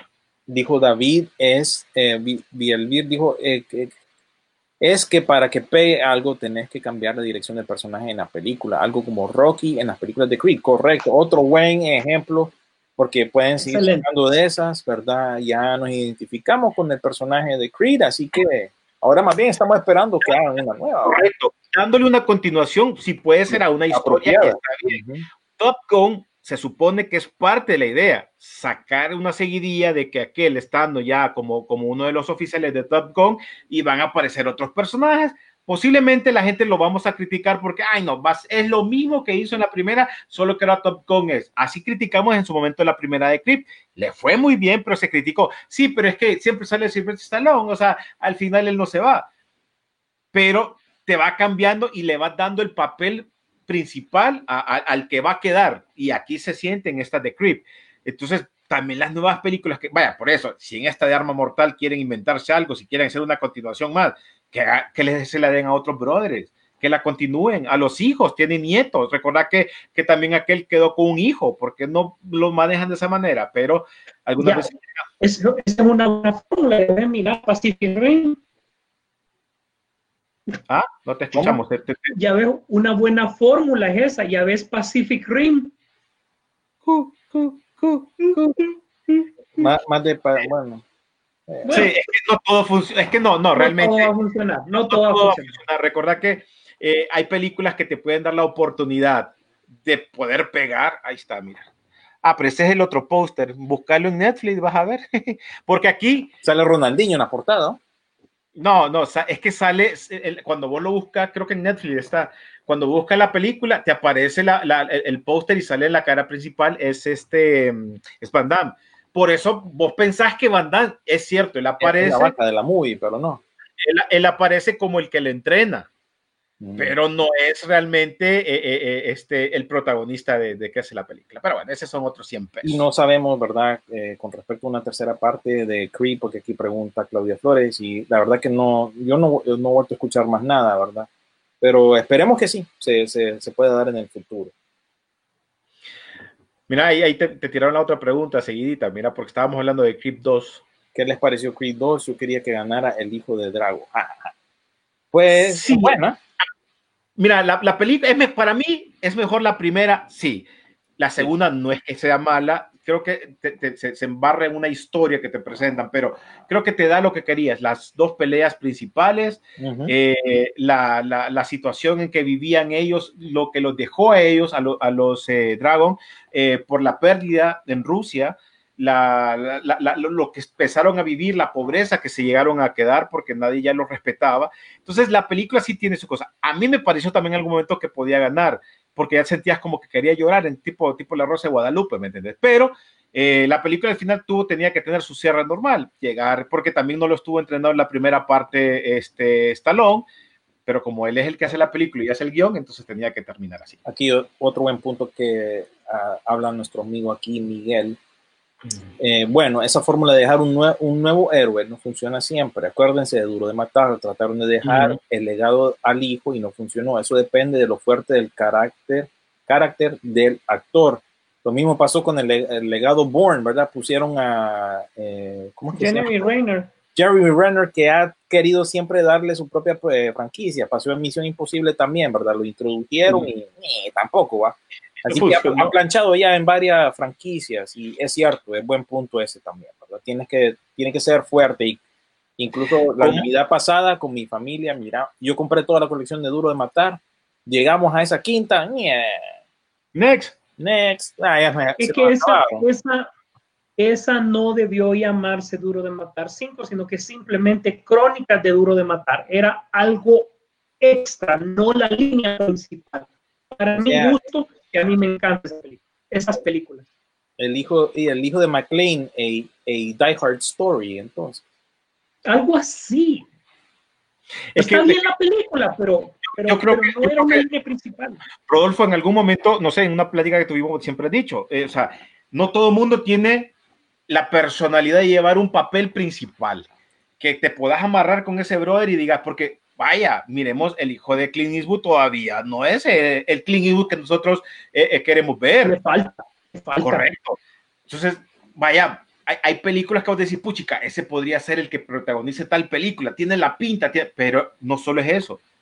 pero es que también no quieren pagar el precio de empezar con películas eh, de bajo presupuesto, películas experimentales, películas dramáticas para llegar, sino que quieren el éxito de Ya. inmediato. Miremos a La Roca, por ejemplo, cuántos papeles dramáticos le dimos a La Roca para que se entrenara a llegar lo que realmente es, para que pudiera actuar, para que vos le creyeran un poco en las películas de acción, tenía que hacer un poco de drama, un poco de comedia. Y ahora sí lo crees que es un actor capaz de hacerte algo, pero pagó el precio. ¿Durante qué? Te, estoy diciendo, aproximadamente hace unos 12 años nos tuvimos que recetar unas películas de La Roca y realmente la película para la hora y media que duraba y para recordar. Y otros sí eran que, él se encargó de darle personalidad. Entonces lo que quiero decir con eso es que todos los actores actualmente para llegar a ese nivel de poder sostener un legado, tienen que pasar por otro tipo de películas. El mejor caso es el de Michael B. Jordan, que como sabemos ha hecho de toda película, incluso hasta de superhéroes y mala, ¿verdad? Por mencionar algo, para llegar a que le creemos en Creed. Y realmente en Creed al tipo le creemos, porque el man se tiene que bajar de la soberbia que tiene, ¿verdad? Entonces, para mí sí debe de haber. Me estás poniendo el caso de Scott Eastwood, que yo lo veo en Pacific Rim 2 precisamente, y está peleando en toda la película de ver cuál es el, el, el, el guapo entre él y Boyega, cuando realmente lo que ver es a la hija de Ramona, que pues, ¿me entenderás? Entonces, el, el actor tiene que pasar por un proceso y ahora en estos tiempos los actores no lo quieren pagar. Sí, y lastimosamente algunas veces hay, hay, hay, hay personas que creen que porque este apellido es de él, me va a pegar una película. Y tenés que pegar, va, o sea, vos sos marca Sisu y ya fijo tenés que hablar de películas. No, brother, si mi hija anda en otra cosa, los hijos de Sisu andan en otro rollo, entonces no han, o sea, no siempre, ¿cómo es aquel refrán que dicen? Eh, ¿Cómo es? eh, hijo de, hijo de herrero, algo De así. tigre sale rayado. No, brother, no siempre, no siempre. Ahora, no quiere decir que no sean buenos actores, pero que quieran ser igual a sus papás son otros 100 pesos, ¿no? Eso les costó. Y recordad que antes no había esto de redes sociales. Antes se tiraban, hacían las películas y, brother, apretarla. Lo que- Vaya, o sea, disculpen es hija de la realeza de Hollywood en su momento. Y realmente Carrie Fisher no era buena actriz, pero sí tenía mucho carisma. Entonces todo el mundo le caía bien y quería verla, ¿verdad? Pero no necesariamente era buena actriz, ¿verdad? Entonces sí, a veces no necesariamente sale como eh, uno cree. Vaya, tenés el caso de, de gente que, que sí, vaya, el caso de Robert Downey Jr. El papá obviamente era más por el lado de la dirección de películas, ¿verdad? Él le gustó eso, lo retomó y hizo su carrera en otra área del cine. Bueno, ahora te voy a poner, antes de que nos vayamos a, a- a la parte ya de, de, de, de DC y de las recomendaciones que tenemos, eh, solo porque el que este, el que hizo, eh, el, que hizo el, el hijo del director de, de Cazafantasmas está manejando la última de Cazafantasmas, no quiere decir que es la mejor película que vas a venir. tenemos que esperar y se tiene que ganar eso, porque tampoco ha tenido unos grandes éxitos, pero Sí ha tenido, pero no dentro del género Sí, de no de popular, pues. Han sido películas específicamente dramáticas eh, y eh, dramáticas cómicas, ¿no? Y Ujú. eh, es como que te digo, más bien han sido de calibre Oscar, incluso algunas, creo que Up in the Air fue una de esas, la de George Clooney, y, eh, pero esta ya es otro género, que, donde él no ha sido probado, ahí sí concuerdo con vos, que no ha sido probado en, un- en este tipo de género un blockbuster de Hollywood, ahí sí todavía no él, eh, él, ¿cómo se llama? No ha entrado, pero sí tiene experiencia como director, ha hecho Ah, no, no, no, varias, y ha claro. trabajado con varios Tampoco- actores, pero igual tiene que probar este- sí, tiene que probarse en, en este, en este ramo de, de la, del, del cine. Pero bueno, son, son detalles, son cosas que nosotros creemos, ustedes también tienen su opinión, igual los, los invito para que siempre nos escriban, ya sea que nos estén escuchando en este momento en la radio y nos puedan escribir y, toda la, y todo lo que ustedes piensan de lo que hemos estado hablando. Fíjate que me ha gustado la- el feeling ese de, Eh, de la- la discusión y sí, gracias a ustedes que más bien esta semana ustedes han, todos ustedes han estado participativos en la página, ¿verdad? Con lo de Star Wars y otras noticias que han salido. Así es. es Y hay cosas que momento- no vamos a cubrir aquí porque por el, por el tiempo y el espacio, pero siempre pueden referirse a nuestro muro de Peliculeando en Facebook para más información y noticias que quizás no nos dé chance de cubrir en estas Ahí, ahí, ahí hago una pequeña acotación antes de pasar a lo demás, solo para que lo sepan. Eh, tenemos dos dinámicas en la página de Peliculando. Uno es que se ponen las noticias como van apareciendo.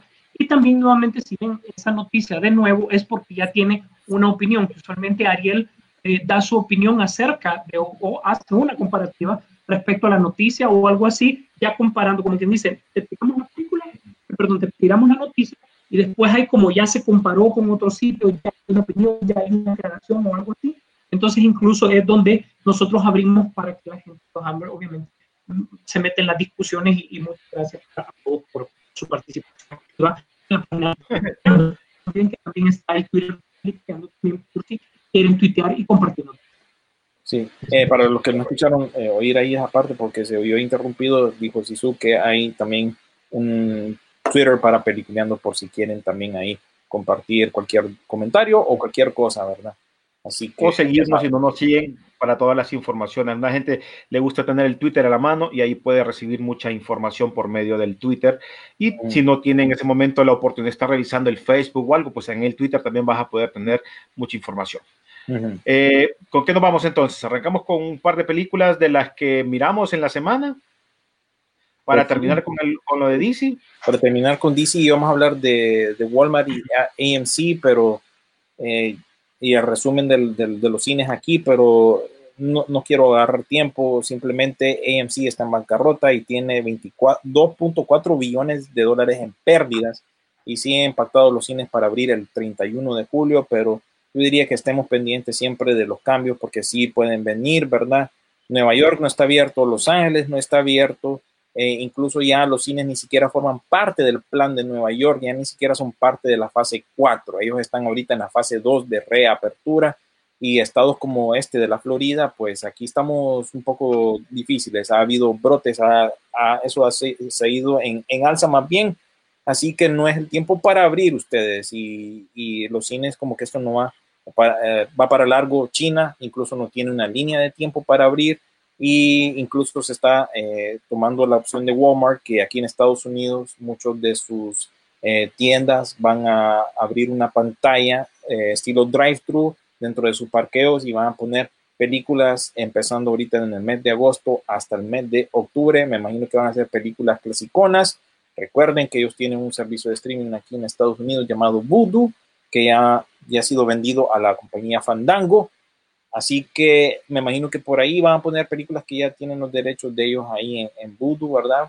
Y pues van a ser clásicos, eso es lo que van a transmitir. Así que eso es más que todo. Había más otras cositas ahí que tocar, pero sí, esto va para largo y yo, eh, repito, suena radical, pero yo me iría olvidando del 2020 en cuanto a cine. Óigame, recuerden que también van a haber cambios de fecha. Si, si ustedes creían que eran los últimos cambios de fecha, mm, no, creo que van a haber más cambios de fecha de cine y, y así como se ve la situación, está medio, medio difícil, ¿no? Ahora sí, ya, si querés, eh, eh, con un par de comentarios y pasamos a las recomendaciones. Dale. Entonces, Bueno, tenemos, eh, dijo Miguel, ¿verdad? Nuevamente tomando el tema este de duro de matar, sobrepasar a Bruce Willis es difícil, pero si funciona en caso, creo que se debe analizar el sucesor, ¿verdad? Sí, es que, este, ¿cómo es que llamaba este actor que hizo Capitán Boomerang? Courtney, no sé qué. El actor australiano este, bueno, en aquel entonces no se había probado, ¿verdad? Y, y sigue sin probarse, ¿verdad? Porque lo ponen en, en franquicias importantes, también salió en Terminator y mm, mm, no dio bola. Optimus pegó en el punto la personalidad, excelente ejemplo del, del hijo de Clint Eastwood, ¿verdad? Eh, Joe Prime dijo en Rocky 5 se quiso pasar el legado a un hijo adoptivo de Rocky y no funcionó. Reformularon el concepto con Creed Jr. y esta vez sí funcionó. Nuevamente, Ahí entendió, tuvo que entender Stallone que no le iba a funcionar, que ojo, que esa es la peor película de todas. Acu- Acordate de que la- esto fue una propuesta de Ryan Coogler, ¿verdad? Director de, de la película Creed y de Black Panther, ¿verdad? Él fue el que presentó la idea, ¿verdad? Siempre tienen que haber voces frescas para estas franquicias, ¿verdad? Aquí firmes de la transmisión, dijo Miguel, y esperando que toquen el rumor de DC que está en quiebra, eh, que está en quiebra, terrible si fuera verdad. Vamos a ver, vamos a hablar más de DC, por supuesto, después de las recomendaciones. David dijo que saben del actor Shia LaBeouf desde la película Fury, no ha vuelto a ver nada de, eh, de él. Un actor que se le veía pinta de ser una gran estrella. Mira, eh, él tuvo sus problemas, incluso está volviendo con películas y producciones eh, independientonas, incluso él dirigió una que fue que una producción original de Amazon, se llama Honey Boy, Honey Boy. yo sí. en, en Peanut Butter Falcon, que junto a la hija de Melanie Griffith y, y ¿cómo se llama? Don Johnson, Dakota Johnson. eh, Dakota, sí. ellos dos salen juntos en una película que se llama Peanut Butter Falcon. Disculpa, no sé el nombre en español, pero se trata de ellos dos ayudando a un muchacho con autismo que lo ayudan a escapar de un, de, de un centro donde lo tenían a él y él quería hacer, aprender a hacer la lucha libre. Entonces es un- una película de aventura, sentimentalona, dramática, com- cómica. Y él, Shia LaBeouf, sale en esa película. Te la podría recomendar hecho, incluso, porque esa sí la miré y es buena. Él, él ganó el Critics Choice Award. esa. ¿Él ganó el qué? El, el, aquella, el, el Critic Choice uh, Movie Awards. Ah, Por- Honey Boy. Sí, incluso dicen que esa película de Honey Boy fue, fue buena, según una crítica, ¿verdad? Esa no la he visto. Así que él anda por ahí, nada más que se ha estado como que recuperando y enfocándose en proyectos independientones. Pero y sí, en videos musicales como el de. mm, ahora sí, pues ya podemos pasar a lo, a lo siguiente. Bueno, pues si queremos vamos rapidito con nuestras, con nuestras eh, películas que miramos esta semana. Yo creo que fueron dos que sí le puse así con un poquito de interés. A mí me gustan mucho las películas así como que de zombies y todo eso. Y una de las películas que, que me gustó mucho, ¿te acuerdan? La película de Guerra Mundial Z, que salió por el 2013, creo. Esta película que hicieron una serie que no funcionó mucho, donde Brad Pitt eh, es el, el típico héroe, pero me gustó la idea, cómo, cómo se la plantearon para esta película, ¿no? Donde, ¿cómo es? va? Un virus es el que te puede salvar de, de zombies. Y es una película que ya la puedes encontrar en Netflix, si estás en casa y, y quieres ver algo, la puedes encontrar fácilmente o en otras plataformas y disfrutarla muy, mucho, mucho, mucho. ¿Se acuerdan de esa película? Mm, Mark Foster creo que fue el director, ¿verdad? Y la otra película, obviamente, eh, tratando de seguir esta, esta eh, alineación de, de, de- de estrenos para esta temporada, tuve que ver Volver al Futuro, la primera parte, esa tuve la oportunidad de verla también. Y fíjate que no me acordaba que ayer se, se estrenaba, pero la miré en la semana así solo por, por verla, me gustó, dije, "Ah, la voy a ver y eh, imagínate, no me acordaba hasta que eh, el día de ayer se había estrenado y empezamos con ese, con ese revoltijo del, del nuevo Transformer que en alguna ocasión vamos a hablar en, en la página de, de, de Pichingueros sobre lo que se está planificando con estas ideas de esos crossover. Por ahí están mis películas que recomendadas para esta semana. Sí, es justo y necesario, ¿verdad? Eso, esa, es ver esas películas durante esta semana. Más, más todas, han, últimamente todas han estado cumpliendo aniversarios. La tercera hace poco cumplió 30 años de haber salido porque salió en el 90 y, en fin, todas salieron alrededor de esta época del, de, de verano. En cuanto a recomendaciones mías, pues muchachos, eh, siempre me voy con un tema porque la verdad que durante la semana casi no miré, pero sí me quedé con esa idea de volver a ver el The Shape of Water, ya que la semana pasada hablamos de esa película y la demanda que tiene en contra de esa película porque se supone que está basada en una idea que existía en un libro, pero no. Eh, vamos a ver, eso está en desarrollo, pero mire, volví a ver esa película. Yo les dije que yo tenía sentimientos encontrados con esa película y lo sigo teniendo. La verdad que todavía no me trago el- la relación entre el, el- el bicho y la, la doña, ¿verdad? Porque es una doña. Y entiendo por qué Hollywood la escogió como mejor película, porque básicamente es un halago a la industria de Hollywood y el Hollywood de sus tiempos. Pero si nos ponemos a, a creer que le dieron el premio por el monstruo y los efectos especiales, yo pienso que no. Más bien es por el halago que le hacen a Hollywood y por ese lado se fue. Y compar- en comparación con la competencia, eh, pues se miraba mejor esta película y siempre vamos a eh, apoyar a Guillermo del Toro porque es uno de los nuestros, ¿verdad? Es un pichinguero, ¿verdad? Le entiende el trámite de los robots gigantes, de, los, de todo esto, pero como película no la recomiendo, simplemente tienes que estar en el- un buen estado mental si la querés ver y no sé, tiene sus cosas, ¿verdad? Y habla también del racismo, de la inclusión, temas que están de moda ahorita y simplemente no la recomiendo.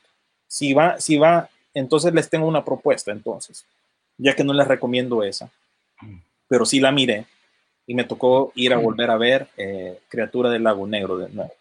Entonces les tengo una propuesta. La, la temática para esta semana, babies contra animales acuáticos o monstruos acuáticos. ¿Cuáles van a escoger? Megalodón. ¿Cuál, cuál van a escoger ustedes? Van a escoger a Julie Adams, que apareció en la película original de La criatura del lago negro, ¿verdad? Esta también tiene sus cosas y verla en alta definición también miras algunos detalles así como que mm, no compras del todo al bicho, pero tome en cuenta que esta fue filmada en 1954 aquí, incluso en los pantanos de la Florida, y pues es una recomendación porque es un clásico, es un monstruo clásico de Universal, ¿verdad? Y también tenemos una baby protagonista. Miren, miren en la imagen a Julie Adams como lucía en aquel entonces. Y bueno, esta es una de las películas que yo también culpo para que me gusten las morochas o las de pelo oscuro, ¿verdad? Por Julie Adams, Linda Carter, Mónica Bellucci, en fin. Todas esas son bien similares. Jennifer Connelly es otra que me viene a la mente. En fin, si quieren retomar o ver un clásico, Baby contra monstruo marino acuático, pues miren este, a ver qué tal les parece este clásico del cine de horror, ¿verdad? Ya El Gilman es uno de las figuras clásicas de eh, esos tiempos, pero en vez de ver The Shape of Water, miren esta mejor, aunque no, no sé, depende si te gustan las películas en blanco y negro, hay gente que no. Y bueno, ya así, ya volviendo a, la, a, los tiempos modernos, tenemos a Blake Lively, que salió en esta película de 2016, se llama en inglés The Gallows, eh, creo que en español, ¿cómo que se llama? Tiene un nombre bien tonto. Ajá. Miedo profundo. Fue ajá, Infierno Azul. Miedo profundo, según tengo yo en Infierno eh, Azul. Infierno Azul. Ese, Na, nada que ver. Ese, esa es la que está en, en, una piedra y hay un tiburón alrededor. Correcto. Sí, en tu casa la vimos. Bob. Sí, y hay, que ver, no, hay que ver si como dijo, el, la vimos con el degenerado aquel. Ah, ah sí. Ya, ya. Entonces, en la temática de Baby contra monstruo marino o animal marino, ¿quién van a escoger? Tenemos a Blake Lively, ella lucha contra tiburones, como ya acaba de mencionar nuestro amigo René. Esta es recomendada, más bien, eh, todas estas películas de tiburones modernas usualmente son una copia de tiburón, pero esta sí presenta algo original y a mí siempre me gustan ver las películas de... Eh... No, le voy, no le voy a arruinar el final, pero antes de que ella muera recibe un anillo color zafiro. Tira, hombre. Pero miren, la recomiendo, ¿verdad? Es de esas donde tenemos una heroína y es Baby contra tiburón en este caso. Aquella era Baby contra eh, la criatura del lago negro. Y por último, el 2019, el año pasado salió esta, Crawl, que esta se llama eh, ah, sí. Infierno en la Tormenta, ¿verdad? Sí. Vivimos aquí en la Florida, nos identificamos mucho con los uh, cocodrilos y con los huracanes. Esta sí. toma lugar en un, durante una, un huracán de categoría 5, el más fuerte, y pues tenemos a Kaya Scadlario, ¿verdad? La actriz que ven En ese caso, padre e hija. Que es padre e hija, y aquí es Baby contra un montón de, de, de cocodrilos, Igual, es bien recomendada y está producida incluso por Sam Raimi, ¿verdad? Esta ya califica un poco como de, de terror o de horror y es de suspenso, así terror, que queda. ¿Verdad? Ella la vieron en, en, en Piratas del Caribe eh, a esta actriz Kaya Scodelario, ¿verdad? Uh -huh. Así que estas son las recomendaciones y con la temática de Baby contra monstruo marino animal marino, escojan quién, ¿verdad? Se van a ir con Julie Adams, Blake Lively o con Kaya Scodelario, ¿verdad? Así que escojan cuál les gusta más. Sí, su. Muy bien. Ahora lo que están a punto de escuchar es Underground. Hay en la librería cinco películas que lo que tienen que ver entre ellas es nada, ¿verdad? Porque quería retomar diferentes géneros para poder hacer una recomendación y quiero empezar con una película que es tan mala y ridícula y ofensiva que termina siendo graciosa para cierto público. ¿Cómo es eso posible?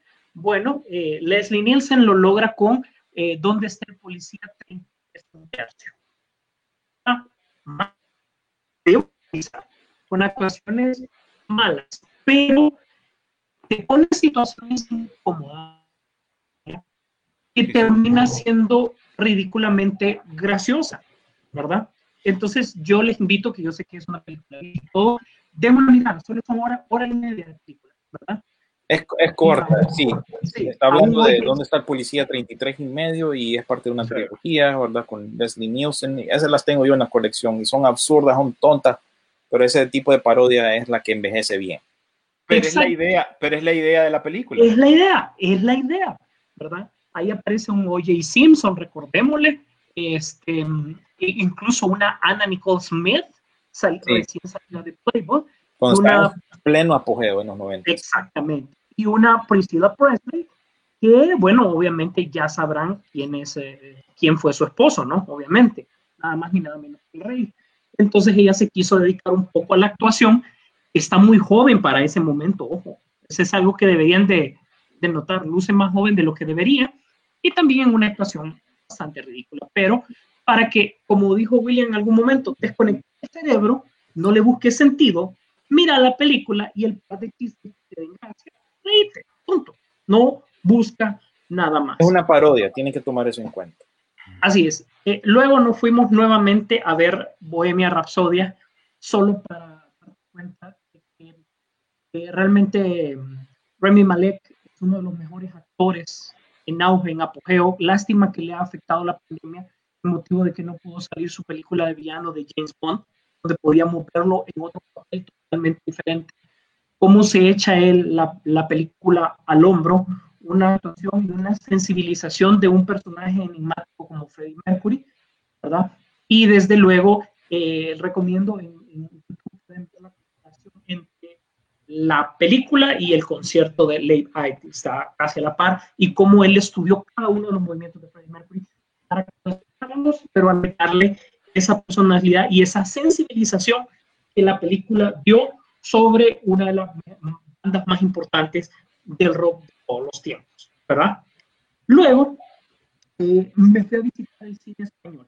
En esta ocasión es El secreto de la ciudad blanca. La que me escribieron El secreto de tus ojos. Es un final muy similar. Espérame, Sisu, que ahí no se te, se te escucha el audio, se, se te oye bien bajito y de ahí vuelve a subir. eh, Ah, perdón. Eh, sí, sí, a veces me muevo. Es El secreto de la ciudad blanca. Si ustedes vieron en algún momento la película El secreto de tus ojos, sigue más o menos el, mismo ritmo. Al final te das cuenta de un misterio de unos asesinatos, ¿verdad? Y un patrón de un asesino de cada cinco años eh, que toma víctimas de los 5, 10 y son parejas. O sea, primero pusieron unos niños recién nacidos, después de 5 años, después de 10 años, pero obviamente son víctimas diferentes. Y ahí te va atrapando, también hay una situación amorosa y todo, y es un buen intento de comercialización del cine español. Eh, lo recomiendo bastante. La película, ojo, no les quiero mentir, es lenta, pero sí tiene un drama detectivesco que ofrecer. Es totalmente diferente a lo que incluso se ha estilado hablar en el programa. Finalmente, les quiero decir que cuando tienen una película que tienen una buena idea y un buen actor, créeme que un espacio de menos de 2 por 2 metros, como es la cabina de un avión, es más que suficiente para hacer una buena película. Y estoy hablando de 7500, secuestro de un avión. Todo en la película está en la cabina. Eh, Joseph, eh, Joseph eh, Lewitt Mer- es, ¿cómo es? Joseph, eh, Joseph Gordon-Levitt.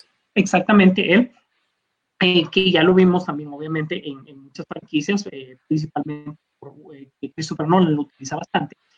eh, es un piloto eh, norteamericano, toda la película es alemana, ojo, toda la película es alemana. Él es un piloto norteamericano que tiene que, eh, le secuestran el avión, pero todo es en la casa. Cuando tenés un buen actor y una buena idea, se la recomiendo bastante. El sentimiento de estar encerrado, de claustrofobia que tenemos actualmente, se queda totalmente corto frente a la impotencia de este piloto de tratar de hacer algo. Y ojo, no es él haciendo de héroe, para nada. Es simplemente eh, que lo ponen en una situación bastante incómoda y personal. Así que yo diría que esa es una de las recomendaciones importantes para que usted vea algo diferente. Y Sí. no podía dejar de... ¿ah? No, me gustaría ver qué piensa la gente de esa película. A mí, Sí. a mí no me gustó, pero ¿No bueno, es no, no me gustó porque no sé, tom- toma muy encerrada y no sé, no, no- simplemente no me gustó eh, cómo termina. Supongo que ahí lo puedo resumir. Ok, el final no es final de película, es Sí, final no, de no, lo que final, pasa. no final de película, sí. Por eso creo. No es final de película, es final de lo que pasa, simplemente, ¿verdad? Y finalmente, pues obviamente no podíamos dejar la- la- las películas de cómics y esta vez le tocó a eh, El Caballero de la Noche, pero nada más que en su tercera entrega. Es lo que quise ver en esta película. Recordemos que esta le tocó pelear. Esta la tenía bastante difícil de.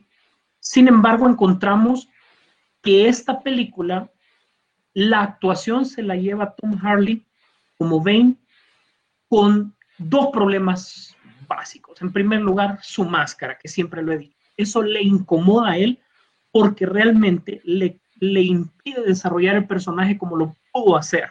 Solo le da un carácter, como él mismo lo dice en la película, teátrico. Nadie le importó quién era hasta que se puso la máscara.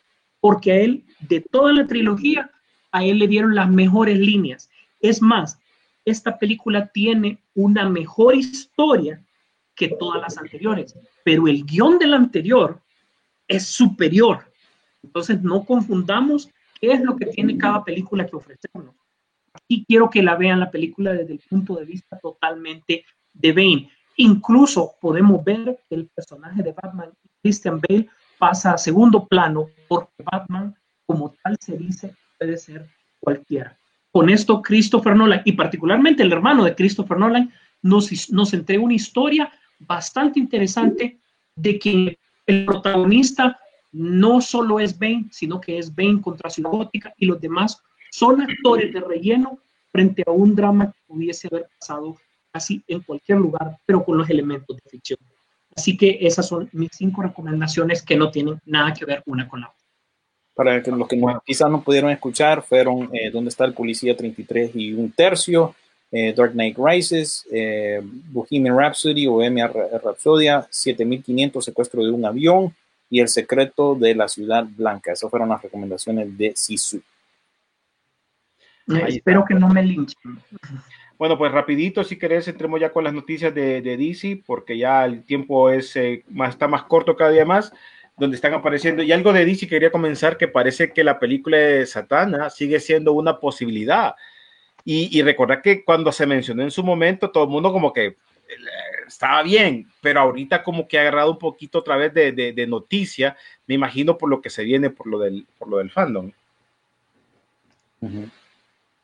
Sí, eh, yo creo que de todas las cosas que nos puede traer DC Comics, debería ser una película secreta, y esa película secreta es una película secreta a voces, y el proyecto de Satana es el que está tomando fuerza, sobre todo después de haber visto la entrega de, de la Liga de la Justicia Oscura, ¿verdad? Donde, eh, si bien Satana es un personaje secundario, ahí ella aparece. Entonces dicen que es una buena idea porque recordad que un elemento que ha quedado muy en el aire es la magia en DC por la parte de Franklin, ¿recuerdan, verdad?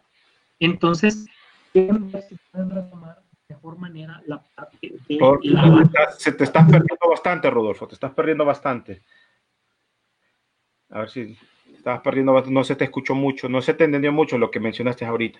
Pero sí, para No. que, que no saben de Satana, básicamente es un personaje que tiene que ver con, con la magia, ¿no? Viene siendo así como que DC tratando de ya meterse al mundo un poco de Doctor Strange, y uh la Bruja Escarlata, ¿verdad? No estoy comparando los personajes, no estoy diciendo que son los mismos, simplemente viéndolo desde el punto de vista de compañía contra compañía, DC pues quiere darle apertura a, a Satana, ¿verdad? Porque ya ha sido popularizada con, eh, en, en la película animada de equipo, con Justice League Dark, ahorita se viene una eh, serie live action de, de, Justice League Dark también, ¿verdad? Para HBO Max, y también quieren hacer lo mismo con Raven, ¿verdad? Que muchos de ustedes ya la conocen como parte de los Titanes Jóvenes o de Teen Titans en la versión de DC Universe de la serie live action tenés la, la, de las versiones animadas y pues ahora quieren también introducirle una película según los rumores, porque lo que menciona ahí Sisu es que a través del portal de DC Fandom tenés la opción de hacer preguntas, ¿verdad? Para todos estos paneles en vivo y una donde escoges que, de qué película querés hablar, resulta que salen dos categorías nuevas, ahí Secret Movie 1 y Secret Movie 2, Ajá. o sea, película secreta 1 y película secreta 2. Se especula, se especula que podría ser una de estas o podría ser otra. Recuerden que también está el proyecto de Chica por ahí en el aire, Black Adam, otras cosas que se han ido anunciando estos últimos días. Oíme sobre los rumores también, alguien ya preguntaba, porque creo que del, plato fuerte ahorita es cómo va toda la negociación ahorita con, con Michael Keaton y peor cuando vos hiciste ese intro, cuando eh, se hizo al principio del programa, cuando él dice, I am. Oíme, creo que ese es el momento que todo el mundo espera. Yo creo que las negociaciones han de ir muy bien. Han de ir muy bien, pero también hay rumores que por si, la, por si las Dules eh, dicen que también están tratando de hablar con Christian eh, Bale. Con Christian Bale para ver si también podría ser parte de ese universo. Um, eh, Michael Keaton para mí es el que más se presta para esta idea. Sí, claro, pero igual ellos como que se están eh, como protegiendo ellos mismos, o sea, me refiero a Warner Brothers y queriendo pues tener la opción abierta para Christian Bale, para integrarlo tanto en la película de Flashpoint, a un Bruce Wayne viejo me refiero, tanto en Flashpoint, la película de Flash, y también eh, una posible eh, película para HBO Max de Batman Beyond, ¿verdad? Que a propósito, uh -huh. a, ayer que no podía dormir, me puse a ver lo que había en, en HBO Max de nuevo no recuerdo qué era lo que iba a ver, un documental, pero me puse a ver el listado de DC y resulta que ahora, ahora sí ya pusieron ya full eh, DC, más, películas animadas de las que han sacado ya y más enfocadas en, en, en, todo esto que estamos hablando, ¿verdad? Incluso la película animada del regreso del Guasón, que fue parte de la serie animada de Batman Beyond. O sea que ya va, esto va en serio. Y les quiero decir algo muy importante, que esto no viene de parte de Warner Brothers como tal, sino que viene más de los mandamás, que son ATT. Ellos son los que están, creo yo, más agresivos. Por eso es que hemos estado viendo tantas noticias de tantos Batman, ¿verdad? Porque tenés el de Battinson, que ese sí ya es una idea formulada de todos los ejecutivos que han estado anteriormente. Tenés posiblemente regreso de Batfleck. Tenés esta posibilidad de Michael Keaton, Batman viejo. O sea que tenés tres Batmans ahí como que... Se te olvida, se te olvida y no lo dejemos de lado que el, person, el Batman de los Titanes está vigente. También, que ese es otro Bruce Wayne viejo, ¿verdad? Eh, así que... Eh, está vigente, no digo que, es que va para película. Aquí, ¿verdad? Uh -huh. No digo que es para película, pero sí está vigente el personaje. Bueno, pero ustedes opinen que si les gustaría, si en ese caso que Michael Quinto no fuese parte, pues que Christian Bale, yo te digo, mi punto de opinión es que no lo veo para este género. Siempre he visto esta trilogía de, de, de Christian Bale más, más, eh, más aparte. Es como que vos quieras relacionar el guasón de, de Joaquín Phoenix ahorita eh, como, como, como en un universo de DC completo. No lo veo yo así. No, pues yo, yo lo veo, no lo veo así pero eh, sí las fue muy bien individual. Entonces, aquí por eso eh, siento yo que ustedes también pueden dar su opinión y decir que les gustaría si por casualidad Michael Quito. Pero otra de las cosas también que se menciona por ahí y dicen que esto sí ya está hecho, que el guapo Ben Affleck ya firmó posiblemente con HBO Max porque se volvería a poner la capa de Batman y también de Bruce Wayne. Ojo, estos son rumores, pero se menciona que ya, ya, ya se pudo haber firmado. Mira, y para, obviamente leí, para, para streaming, va. Yo leí por ahí, y tómenlo como, como, como rumor, de que Michael Keaton lo que está pidiendo para firmar es que salga con el traje, pero sin máscara. ¿Me entienden? Para que realmente él pueda desarrollar un personaje de un Batman avejentado y con todo lo que conlleva las cicatrices del tiempo. Me explico. Y que dice que la máscara solo para escenas de acción que ni él haría, sino que va a ser un doble, pero que las escenas él las quiere sin máscara. Acuérdense en la segunda película donde salió el pingüino, él ya se, quitó la máscara de hule, ¿verdad? Dice, dice él que esa es como su condición para poder interpretar el Batman que necesita, ¿verdad? No me crean, pero ese es el rumor que aparece. ¿Vos qué decir, Eso obedecería más a la vieja escuela. Sí, no, es que tendría que ser así. Yo creo que ese sería el toque, el toque interesante, ya verlo a él, porque ya sabes que él es Batman. o sea, ya, ya querés vos ver al brother que te está enseñando o que te está ya con su, con su seriedad, con sus ideas y todo lo que querrás, ya te lo presenta de esa manera. Más si quiere unir universos. Correcto, correcto. Y mira, ese, ese, ese flash con el de la serie y el de la película te tocó tanto, pero tanto, que como vos decís, nada lo puedes dejar por fuera. Nada de eso lo puedes dejar por fuera. Ahora, aquí eh, no sé qué va a pasar. Mira, créeme que, que está, tenemos que esperar, mm, pero mucho, mucho esto que viene ahorita con lo, de, con lo del fandom vos, porque creo yo que sería algo inolvidable para todos los seguidores de DC. Creo que este, eh, a pesar que estamos viviendo un encierro y cosas tan negativas actualmente, pero para todos los que nos gusta y somos seguidores de DC, creo que es una muy buena oportunidad que tenemos para poder disfrutar ahorita todas estas noticias hardcore que nos están dando de DC, porque recordad que al final nosotros tenemos la idea de podernos inventar o tomar decisiones eh, nosotros como, como seguidores de DC o como seguidores de este tipo de películas de tomar decisiones de lo que puede pasar. Ojo, eso puede cambiar al final de que el brother que va a hacer la película. Y de todas maneras, recuerda que para mantener el hype sobre el DC fandom, van a tratar de que este rumor se mueva lo máximo posible o que dure lo máximo posible para poder utilizarlo eh, como una sorpresa, pues. Correcto, no, correcto. Esto nos está como llenando de. Y ahora yo creo que culminamos con la parte de Ray Fisher y su famoso tweet. Ahí lo vimos, el tweet lo, lo vimos a través de, de, Peliculeando, donde él ya se destapó contra Josh Widow. Yo digo que Josh Widow no tiene la culpa, porque él dijo que se arrepentía de cada palabra que había dicho, porque el trato que le había dado eh, Josh Widow al elenco fue malo durante eh, los reshoots de la Liga de la Justicia y empezaron a salir otras cosas.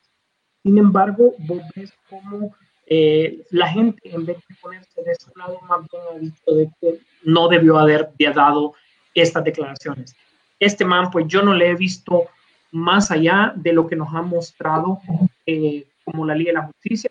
Yo siento que también es un poquito para apoyar a su amigo Zack Snyder y eh, ganar un poco de notoriedad en el camino.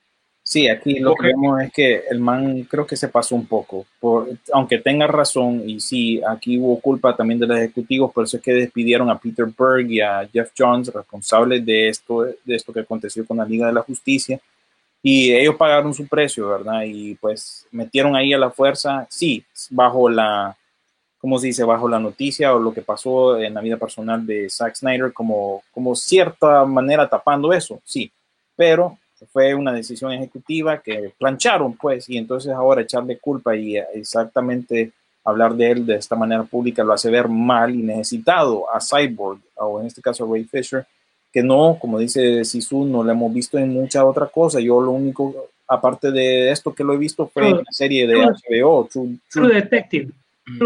Con Marshall Ali. Con Marshall Ali, ¿verdad? Él era el, papel del, del, hijo en esa cosa. Pero bueno, vamos a ver qué pasa con esto. Y bueno, les pongo aquí un, una imagen de lo que podría ser la participación. Pues ya que están los rumores de Ben Affleck de vuelta, tal vez la novia se pueda unir al universo DC.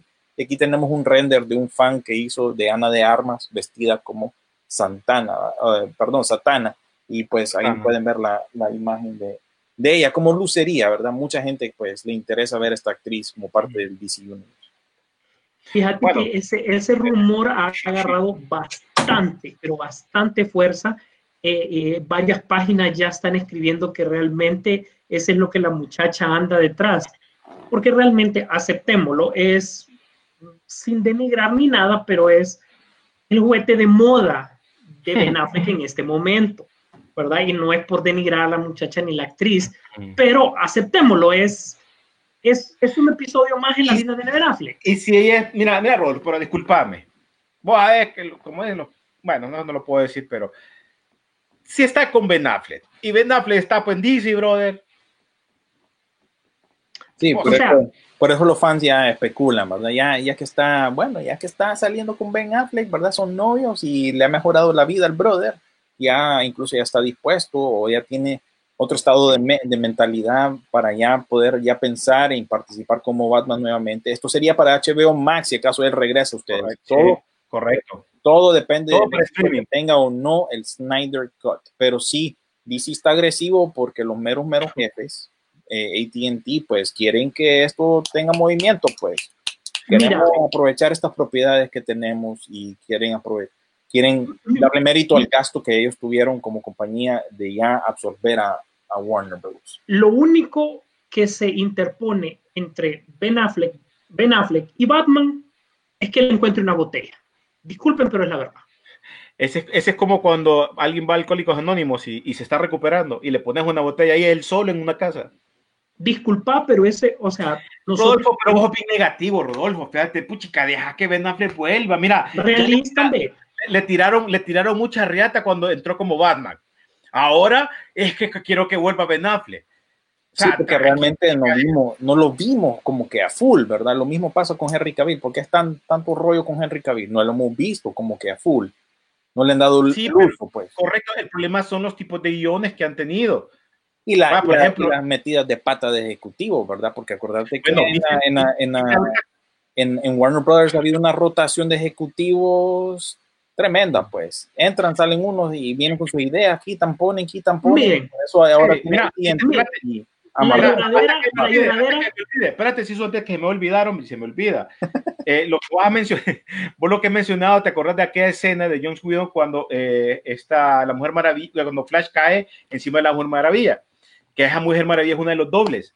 Es, bueno, es una de las que se critica, una de las escenas que se critica, y ahí eh, Gal Gadot también criticó lo que le estaba eh, este, diciéndole a, a, a Whedon que tenía que hacer esa escena. Ella dijo que no, y la doble que lo hace hasta la amenazó, porque salió un tweet seguido de los que estaba poniendo el man que, que hizo, de, el, que salió todo el rollo, de que había puesto que sí, que él, que Josh Whedon le había dicho, mira, le dice, si vos no haces lo que yo te digo, ya no vas a tener chamba en el futuro. O sea, ella sale contestando ese tipo de cosas. No sé cómo sale, el nombre de la chava, pero sí, eh, es una de las declaraciones que ella ponía. Entonces, mucha gente decía que sí, el brother los trató mal en, la, en las escenas, en, la, en las películas. Mira, te cuesta creer que eso venga de la misma persona que nos entregó la primera película de los Avengers y de Buffy Vampiros. Te lo digo, es difícil creerlo, pero Sí, nosotros no estuvimos ahí. no estuvimos ahí. Es difícil. Este, obviamente, eso tema de, de la doble lo hemos hablado cualquier cantidad de veces y se nota que es doble porque la toma es obviamente desde el lado derecho. Y ustedes, ustedes notan que la rodilla es como un milímetro diferente a la de Galga. Fregue, Fregue, Rodolfo. Oíme, bueno, Pero mira, lo que yo te digo que el- para terminar lo de Batman, todo el mundo va a estar feliz y contento cuando en el DC Fandom, que obviamente va a ser virtual, en el panel aparezca al menos Michael Keaton, Ben Affleck y desde luego Robert Pattinson. Así la gente va a olvidar todo, va a olvidar todos los problemas, ¿verdad? Y va, Sí. es más, se va a olvidar de la pandemia y va a salir a celebrar. Papá. pero bueno, Cuando ahí está. el campeonato. Sí. Salgamos Correcto. con nuestras banderas de Batman y DC. Ujú. Pero bueno, algo más que se nos quede para hablar de esto de DC. O Ay. ya que- Yo creo que ahí lo cubrimos todo, más bien no- nos extendimos y ustedes amigos que nos ven por Facebook Live, más bien recibieron la edición Snyder Cut. de, de transmisión de Peliculeando porque le estamos dando más, más bien más, más contenido y más material, pero sí, con todo lo respecto al DC, por favor, eh, sigan pendientes de la página y nuestro muro de Facebook, ahí está mucho más información, pero creo que ya hemos tocado todo Eh, lo demás ahí, ya hablando del mundo de Marvel, pues hay mucha especulación y rumores, pero nada concreto. Y eso también se compartió en nuestro muro para que no digan, ah, solo de DC hablan. Hey, es que DC sabe qué onda, pues AT&T está agresivo y quiere, eh, pues, que Batman sea el ancla de todo, pues, y como debería de ser, porque Batman vende. Temporadas pasadas fueron más de Marvel, entonces esto, esto pasa. Hey, dejen en chamba DC, pues ahora es el tiempo de DC. Y lo único que les puedo decir de Marvel es que retomaron los derechos de, Sí. de Predator y de Alien, ¿verdad? Sí. Entonces, Se me había olvidado mencionar. ahí van a este experimentar, ¿verdad? Con las historias de los cómics, van a ver qué pega y de ahí yo creo que Ratoncito va a decir, mm, bueno, viendo lo que hicieron en los cómics, porque Dark Horse Comics tuvo, esta, tuvo los derechos por 30 años y yo no recuerdo ninguna historia mon- monumental en esos cómics. Ahora es el turno de Marvel. Preséntenme algo ahí en los cómics y vemos si lo hacemos en las películas. Eso Ojo. quiero- creo yo que es la idea del ratoncito. Hágame algo ahí, a ver qué sale de ahí, del mundo de los Es- cómics y lo podemos eh, tomar ya para la pantalla grande. Pero sí, William es la tercera eh, franquicia, bueno, la segunda en tal caso, si es Alice Predator, que eh, pierde Dark Horse durante los últimos años. eh, sí, sí, así que. Pero, Pero bueno, vamos a ver qué, qué, qué ocurre. Y bueno, eso me recuerda que el bicho de The Shape of Water y la doña de esa película son príncipes y, princes, y princesas de, del mundo de Disney. Hay que incluirlos ahí porque es, eh, fueron de Fox, ahora son propiedad de Disney. Entonces, mm. Ahí está la bella y la bestia, clasificación R. Bueno, pues ahora sí, gracias, don William, y obviamente gracias por siempre estar pendiente de la, de la página, así como eh, a los demás que son parte, a nuestro amigo eh, Ariel, que nos ha Ayudó. Ariel, que es, muchas gracias. a A Carlitos Carlos también, Lanza. que se, se pone las pilas con el podcast. Igual a vos también, William. Sí, bueno, pues nada más queda leer un par de comentarios, ya que de todas maneras nos pasamos, así que de todas maneras vamos a darle chamba a la gente porque sí se tomó el tiempo. Miguel Pineda dijo, también les recomiendo Hasta el último hombre, protagonizado por Andrew Garfield y la película es llamada buena película. Cara de Guerra, ¿verdad? Es buena película. Y Elías Eduardo Girón dijo, sería perfecto así de, de, de viejo como dice Rodolfo. Ahora a esperar qué pasa con DC Fandom, ¿verdad? Es increíble que estamos todavía un par de meses, un mes y medio o algo así de, de que transcurra este evento. Y imagínense, estamos llenos de noticias. Ya no qui- ya me voy a hacer loco tanto compartiendo tantas noticias que tal vez salga. Ah, Yo te, voy, yo te voy a ver comprando cosas de DC. Vamos a ver, ¿no? si tiene, tiene Wonder Baby ahí, ya sabes, va. Pero bueno, lo- los dejo y bueno, a los que nos miran tal vez en Estados Unidos, feliz 4 de julio, feliz Día de la Independencia. Eh, para a, a nosotros que nos ha adoptado este país, ¿verdad? Sí, a veces la gente no lo ve bien, siendo de, de Honduras, que bueno, uno celebra las cosas de este país, pero bueno, es, es nuestro hogar, ¿qué, ¿qué, le va a hacer? Por mí, yo quisiera vivir allá, pero bueno, eh, Dios me ha, me ha, tenido aquí y de mis 40 años que voy a cumplir, yo, yo he vivido 26 años aquí de mi vida, así que mm, lo, lo, lo, quiero igual que, que mi país de nacimiento, así que bueno felicidades a todos los que nos están viendo aquí en Estados Unidos. Y, bueno, pues y, eh, nos vemos a la próxima. Bueno, igual yo también, gracias. Ya saben, el próximo viernes a partir de las 7 de la mañana, ya la edición de la radio eh, por la Rock and Pop 92.1 Tegucigalpa, 96.5 San Pedro Sula y también por medio de la aplicación de Emisoras Unidas o igual estará el podcast gracias a Carlito Lanza que usted lo puede escuchar y disfrutar. Dale, Sisu. Así es. Bueno, eh, no nos queda más que agradecer a toda la gente que nos ha escuchado, que nos ha seguido durante este episodio, tanto en la parte de, Facebook Live como también por la parte de la garganta de la rock and pop, en el cual ya llevamos más de 14 años ahí tratando de hacer algo diferente para que usted se entretenga, pero peliculeando es usted, usted lo ha hecho. Mientras tanto, tenemos la esperanza. Nos vemos en el cine.